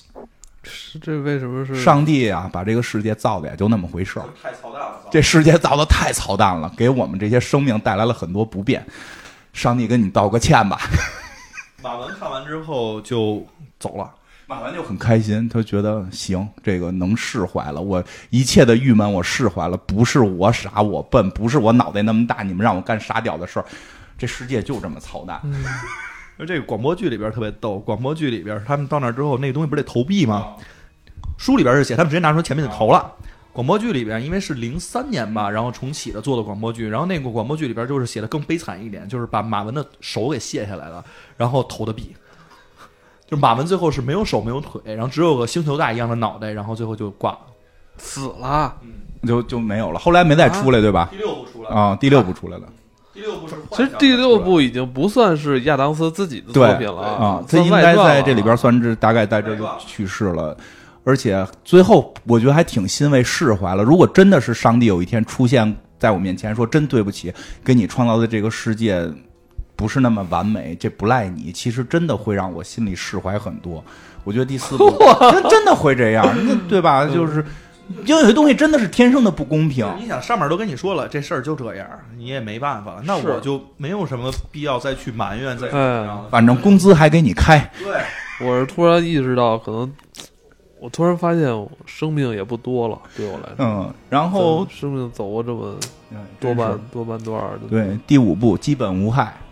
对，其实每部都有名字，还没还没到第五部啊，最后一部了，最后一部会相对简单一点儿。第五部就是由于第四部他捐了好多精嘛，确实捐了好多。捐了好多的精啊，捐了好多的精。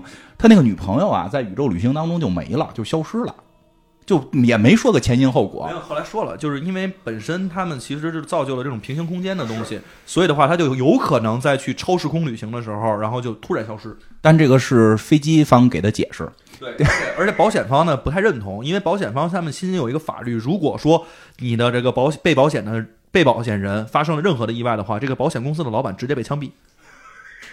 这就是他们新的宇宙颁布的法令，所以的话，保险公司花钱把这件事情摁了下来。不仅仅是这件事情，包括亚瑟最后一次再去找芬切奇的时候，想去到一个星球自己去去过自己的生活的时候，那个飞机坠毁了，然后这件事情也被保险公司摁了下来。对，因为因为他们开始觉得保险公司就是很坏，所以保险公司再出什么事儿就枪毙他们的老板，这是唯一，这是一个新法，所以保险公司就会更狠的把所有事儿都摁没。最后，亚瑟就在一个新的星球上坠毁了，然后女朋友也丢了，他在那个星球好像成了一个三明治师傅，就是唯一能干的就是给人做的三明治。因为他啥也不会，穿上他的睡衣给别人做个三明治，成了那儿唯一的三明治师傅。然后，然后呢，直到有一天突然福特又来了，不是崔利安，崔莲来了。崔利安了，因为这本书也牵扯到平行宇宙，他开始有一段崔利安的故事。那个崔利安故事是在那个平行宇宙，崔利安也遇到赞法，记得第一集嘛，说这个赞法德说咱去外星，崔利安就跟着走了。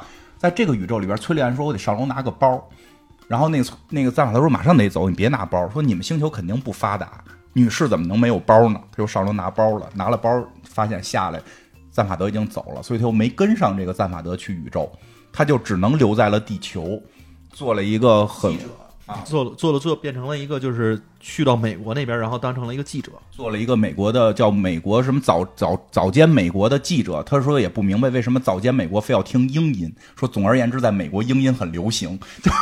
这这这还是真事儿。就是你像现在，其实咱们看到好多什么医美啊什么的那些，全是英国演员。然后他们其实，在那边就是因为这一口的这个标准的这个英国腔儿，伦敦音。还不是伦敦音，不都是伦敦音，还有那苏格兰音的什么的，在美国都特别火。但是美国什么早间美国，非要听英音。他在那儿去当了一个记者，然后呢，就是去报道很多奇怪的事儿，也发现外星人什么的。但是，但是这样我们这个主宇宙的这个崔利安呢，他就神通广大了，他就成了宇宙的记者。突然，他跟赞法德也闹掰了嘛，然后突然有一天，他就找到了这个。这个谁？这个亚瑟周周，因为我看那个飞机逝世有有有有你名，我知道你在星球，找你来说干嘛呀？你找我说的说的，你得做点尽父亲的责任。他说你闹呢？你跟赞法德睡，我做做父亲的责任，怎么着喜当爹呀？他说不是，你知道生殖隔离这个事儿吗？我跟赞法德没戏，就是我们俩再怎么睡，我们俩生不出来。但是我总想有个孩子，于是我就找了这个全宇宙的基因公司，提供这个猿猴的这个人猴人的基因，只有你捐了。他他那女儿叫什么来着？那女儿叫仁义，就是仁义，对任意任意，对。但是他那个名字其实英文翻译的话，应该是 Random Frequent Flyer Dant，就是随意的。呃，不随意不停的旅行的丹特啊，就叫随意。我们就是我们这个中文讲叫随意是吧？叫因为他妈他妈总在飞行，因为是记者嘛，所以永远在飞，所以他也看不见他妈。他他妈就给他起了个名儿，你就是无论去哪儿，然后老老在飞。这名儿起起的真随意。然后这说这个这这跟我有什么关系？他说这是你这是你女儿啊，这是你女儿，她多大呀？他说我也不太清楚。我给他送到幼儿园，然后那幼儿园是什么有时间膜什么，我再去接就已经青春期了。反正总而言之，他给你了。他说：“那你不养，不是你生你不养吗，我得奔事业呀。我现在是一宇宙很著名的记者，我得奔事业，你知道吗？所以这女儿，你得你总得尽点责，你看着她吧。咔跑了，崔亮就跑了，然后这亚瑟就喜当爹了。喜当爹之后，这女儿根本管不住。”根本管不住。然后呢，这女儿说，这女儿的特点就是看见谁拿石头拽谁，就这么一爱好，拿石头拽人。然后呢，这个福特大老爷遇见什么事儿了呢？他回到了他的总部。《银河银河漫游指南》这本书最早在地球这个栏目下只有两个字：无害。这个虽然这个福特大老爷写过非常多的。这个文章啊，评论，比如说你在纽约怎么生活，你怎么装成一个出租汽车司机等等，这些都没有被采纳，因为编辑部就说别的内容太多了，你这就简单点叫无害。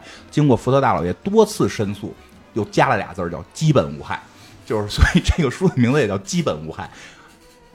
但是这一次，福特大来突然发现这本书里应该是在上一集了，就发现了这本书里内容他写的全有了，他现在是一个很著名的一个编辑了。啊，明白吗？等他回到银河系总部的《银河系漫游指南》的这个总部的时候，发现变天了。你扎尼乌普不是被困在那个别的地儿了吗？被收购了，来了一新老板，他们改管理方式了。对，然后这个原来的公司呢叫这个超级渡渡鸟公司，现在呢叫无限维公司。而这个老板呢，他们发现这个其实本身这个公司也其实换了地儿了，因为他每在一个地方待过一段时间的话，他就要换一个星球，然后再让这个总部原封不动的建立。其实之前他们在这个这这个总部还被带到了什么就是其他的一些星球啊，就乱七八糟的。但是这他百经磨难，终于找到了他们那个编辑部的头，叫冯哈尔，好像。找到了这个人，这个人这个时候他还没有感觉他到底是什么样的一个角色，但是呢，就是福特大老爷，其实在这个情急当中吧，把这个人给打晕了，因为他觉得他自己这个就是好多的报销啊，其实也报不了，然后包括好多的报销也报不了，包括好多的这个就是写的文章也都没有被采纳，他就特别生气，而且包括这个公司也被变了天了，给他派去干什么活呢？让他去干这个叫什么？餐厅餐厅试饮员。美食家吧，就是写写对写 写这个大众点评的，哎对，写大众点评的。然后呢，就是让他干这事儿，他特别生气。后来听说有一张无限吃卡，就特别开心了。对，因为只要是在这个餐厅消费的，你所有的这些东西全都可以被报销。他们他们外星也很在乎报销这个事儿，而且这个这个这个，想想，哎，突然卡住了，你继续吧。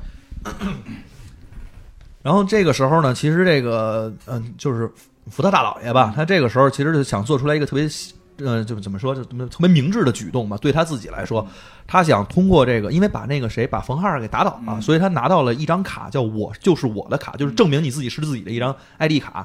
他能行使最高的权限，在这个整个的公司里边，他就自己通过这个一些特殊的手段，把整个公司的所有的这个信用系统，然后包括什么授权系统，全都归到了自己名下，这样他拥有最高权限。其实他在实际上控制了整家公司。嗯，他就可以随便花钱了，对吧？对啊，对，我想想了，这个公司现在最酷的是，原先他们会印好多书，或者说做好多电子版出去卖。当他们发现了无限的时间维度、无限的平行宇宙的时候，他们就想出一个新办法，你只需要做一本书，去不同的时间点跟不同的时间维度卖就可以了。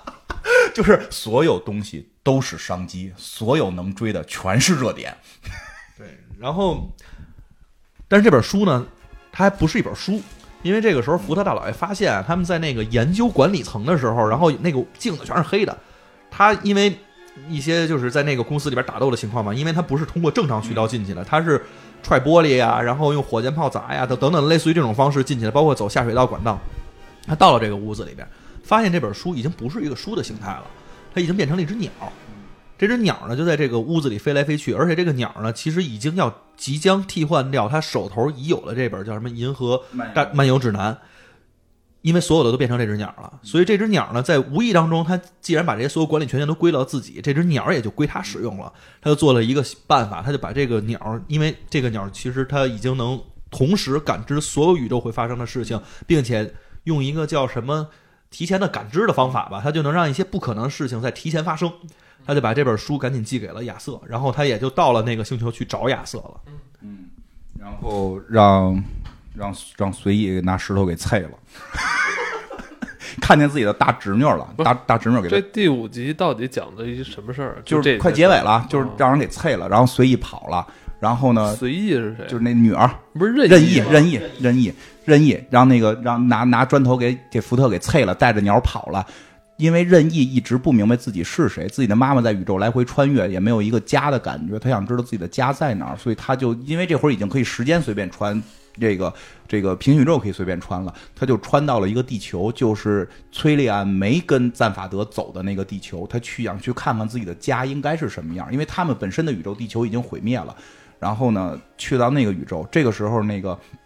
就是他们说必须得找把我女儿找着啊，还得找着那个鸟嘛。这个谁，这个亚瑟特别的自信，说因为我还没去那颗星球呢。记得之前的事儿吧？我还没去那星球，死不了，有我走就我是英雄，跟我走，跟哥走，就带着福特大老爷去了那颗星球。然后在那颗星球就是找这个找他女儿在哪儿，结果就最后找到了，在哪哪哪个街的四十二号，就又出现了四十二，在那个四十二号。等他进入那个是个酒吧吧，还是个酒店？酒店是个酒店。等他进入那个酒店的时候，这个时候年轻的就是就是这个这个没走的这个崔利安 B，崔利安 B 也在这个宇宙，他还负责采访他这个女儿，因为这不是他生的嘛，这是平行宇宙的嘛。他主宇宙那个崔利安也来了。这个时候，他女儿哈拿枪要打他吧？对，拿枪要打他，就他女儿已经崩溃了，拿枪要打他，他是开始觉得自己死不了嘛。这时候发现这个酒店就是那个名字，他一这个酒店它雇主总共有这个这个什么拥有者总共有两家酒店，一个叫 Staff Mula 嗯 A 阿尔法，一个叫贝塔。所以这个时候他发现了，而且特别逗的是，他进去之前有一个门口的这个就是有一个陌生人问他说：“我不是告诉你别来吗就是那个谁是吧？？”就是那个阿格拉贾格，啊，就是他，然后也是他最后从厕所出来的时候，亚瑟躲那枪，然后正好被打着了，他就死了。对，就是他一直误以为自己要去某一个奇怪的星球，只要不去他就不死。但他没想到那个地名不是星球，而是地球的一个酒店，只是那个名儿起的忒奇怪了。但是他没发现是吗？对他最后才发现，他都已经进到这儿才发现，而且是四十二号。最后他没被打死，是那个一直死阿格拉贾斯贾贾贾什么贾格阿格拉贾格一直被那个牵牛花又一次被打死，然后。哦，我以为是，我们以为主角被打死，但不一样的在于，这个时候这个时间点，沃贡的飞船来了。对，沃贡的飞船这个时候，其实沃贡人，我我我我有点忘了这个书里边跟那个广播剧老的区别。我先讲我我我理解那个沃贡人啊，其实一直在去策划这件事情。这个他们先是用无限维公司收购了整个的这个《银河系漫游指南》的总部，并且制造了这只鸟。让这只鸟把这个所有的主角，就是跟这件事情相关的，无论是崔利安，还是亚瑟，还是他的女儿，还是福特大老爷，还是当然没有赞法德了。他们收购了这个公司之后的话，把所有人都带到了这个地球。要干的第二件事情，这是让这鸟干的，因为你能发现这里边所有人把这个人带到这块来，全都有这只鸟参与。这只鸟呢，同时，然后还有一件事情，就是在这个整个的这个咱们太阳系里边，除了这九大行星以外，还发现了第十大行星。当然，这不是尼布鲁行星，但这名儿我看好像也差不太多。这颗行星上面有一个有一群外星人，这群外星人其实一直在监视地球，而且他们呢是一群失了忆的外星人。具体是为什么失忆，这个书里并没有讲，但是他们有一个特别牛逼的武器，是一种死光。沃贡人呢就策划了这场，他们把所有的人全都汇聚在地球上，这回让这个来自这个第十大行星的人用这个死光，不是所有的舰队都来了，就用死光把整个地球毁灭。而这时候亚瑟也意识到说。我已经来到了这个 Staff Mula Beta 这块儿了，那我们其实就意味着我会死了。书就其实，在第五部的时候是在这儿结尾。那不是怎么？咱们主角亚瑟还是被那个没有明确写死没死，就是沃贡人，就是最后一一章写的是沃贡人，反正就很开心，觉得该吃饭了，这个那个，暗示沃贡人终于完成了从第一步就要完成的那件事儿，把你们。那会不会是这个平行宇宙？它只是消灭这个宇宙啊？这个在广播剧里边就不太一样。广播剧里边的结尾是什么样呢？就是是跑了，而且这个跑的方式特别逗。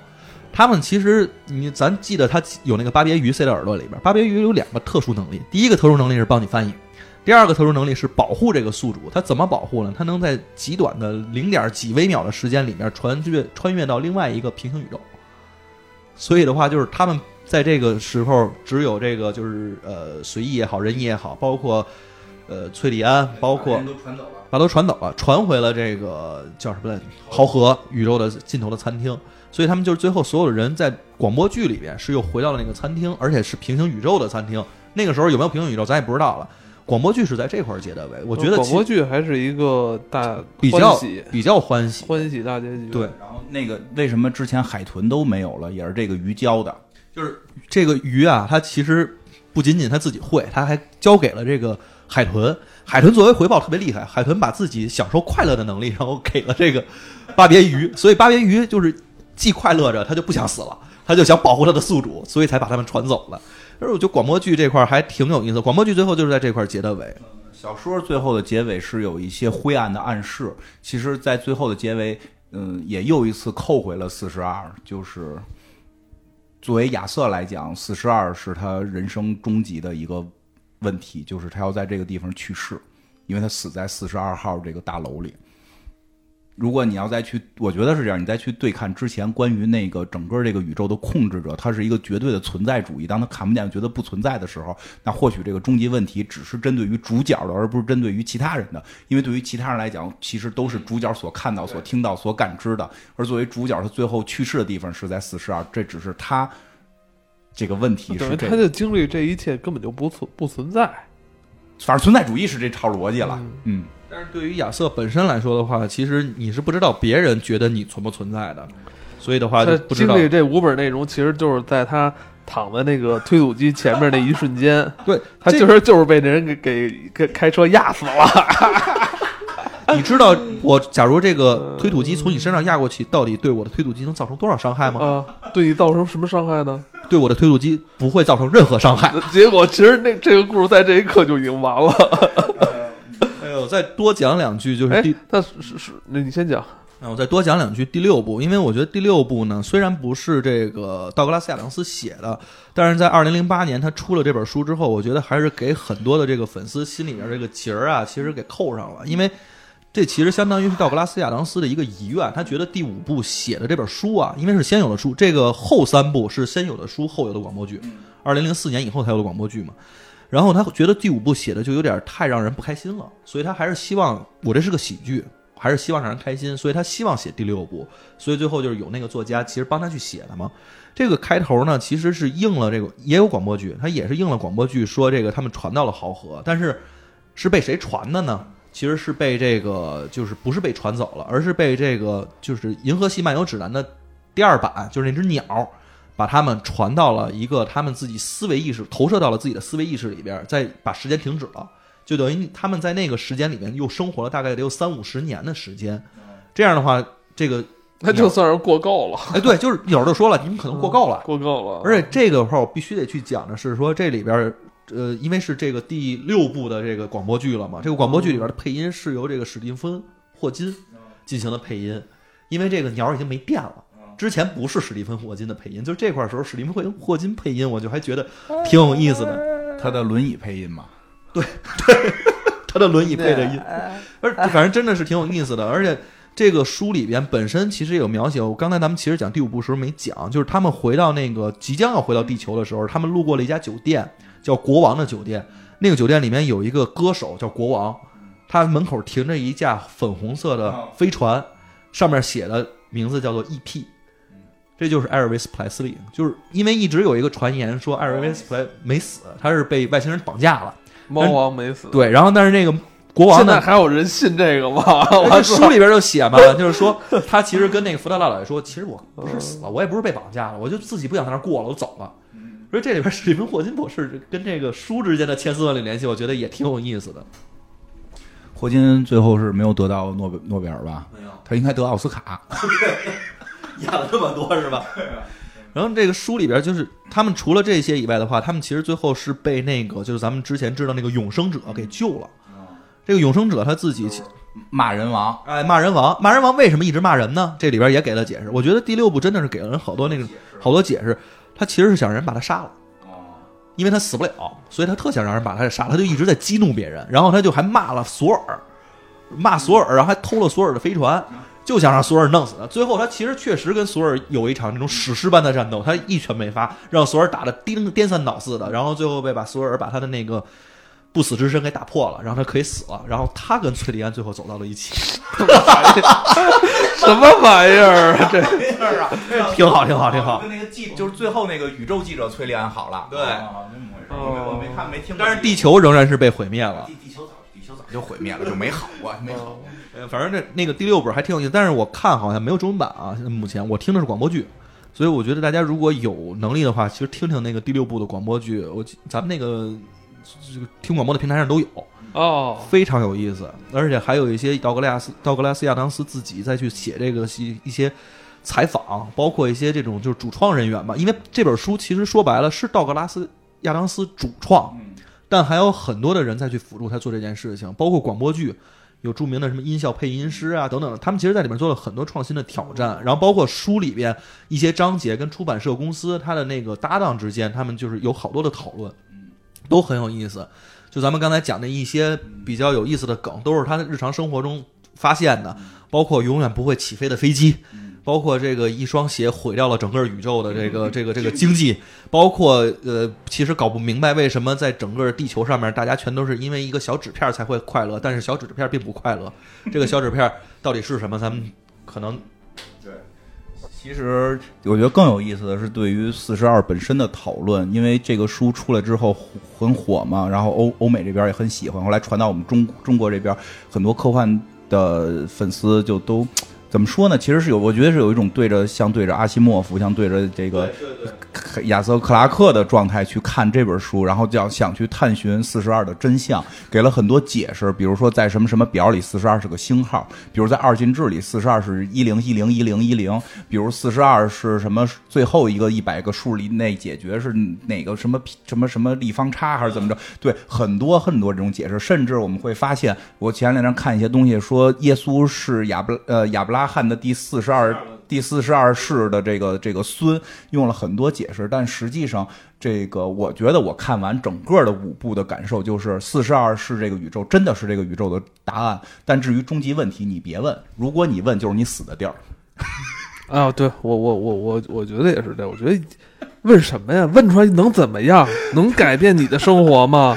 对，其实大家去琢磨，这才是他真正幽默的地方。太多人把这个事儿就是要刨根问底儿，是嗯要追求一个、结论一个一个准确在，自己世界观内最理性、最最能最能说得通的一个答案。我觉得那个不一定是真正的答案。所以就是关于这个，关于这个宇宙生命一切的终极问题，就是别问，问就对是死。，而我觉得还，我觉得我觉得还是就是咱们的还是那头墨香 精。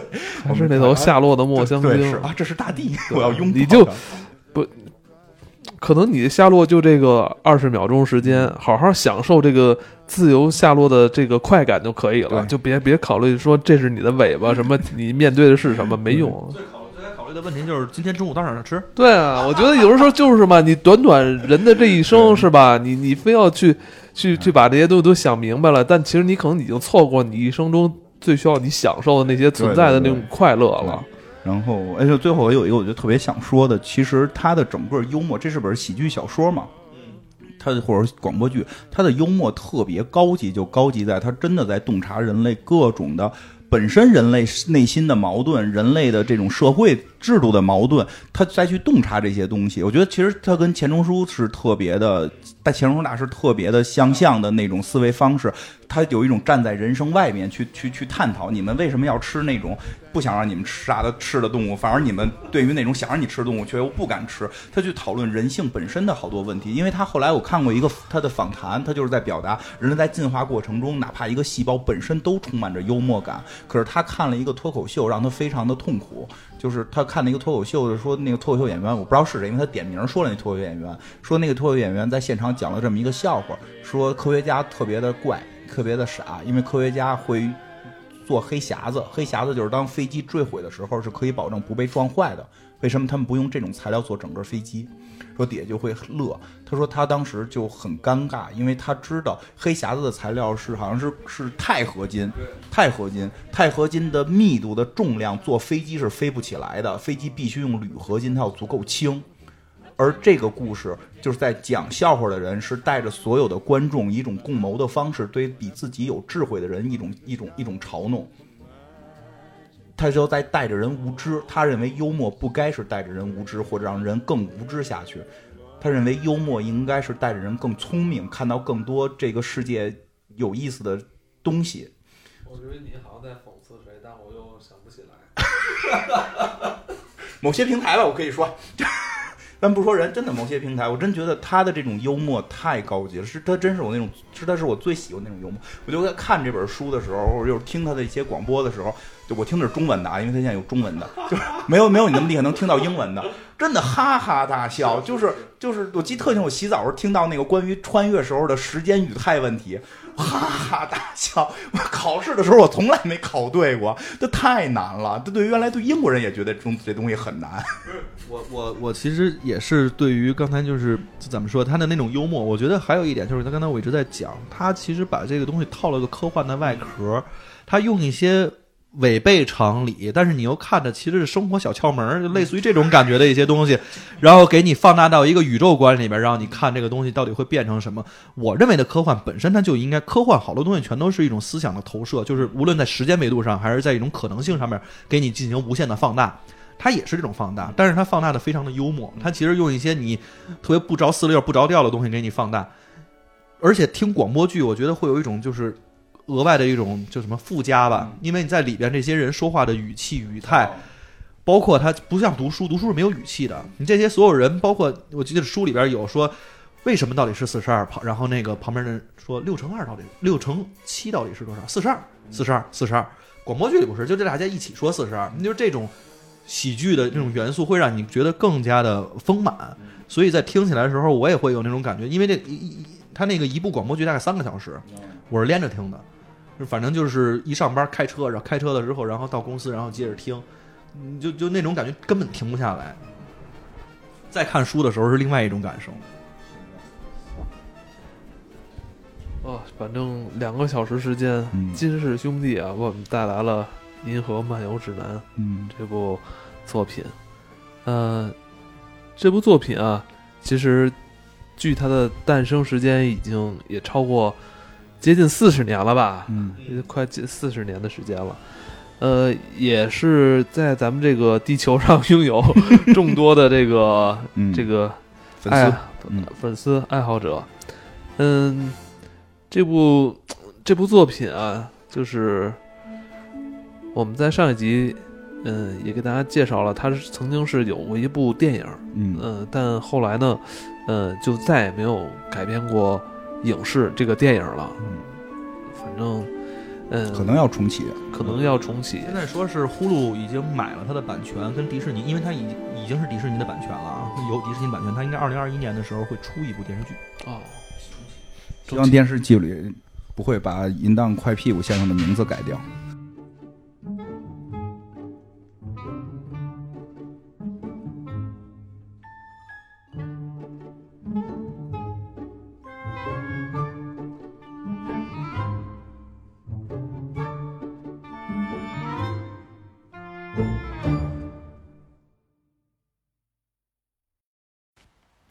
哎，对了，还有个事儿跟大家这个说一下，这个我们最近做了一套这个新的专辑啊，叫这个大人们的动画片儿，是这个讲我们小的时候看过的一些这个老的动画，我们儿时的一些这个回忆，我们的这个童年看的一些这个呃有意思的动画片儿对我们的影响。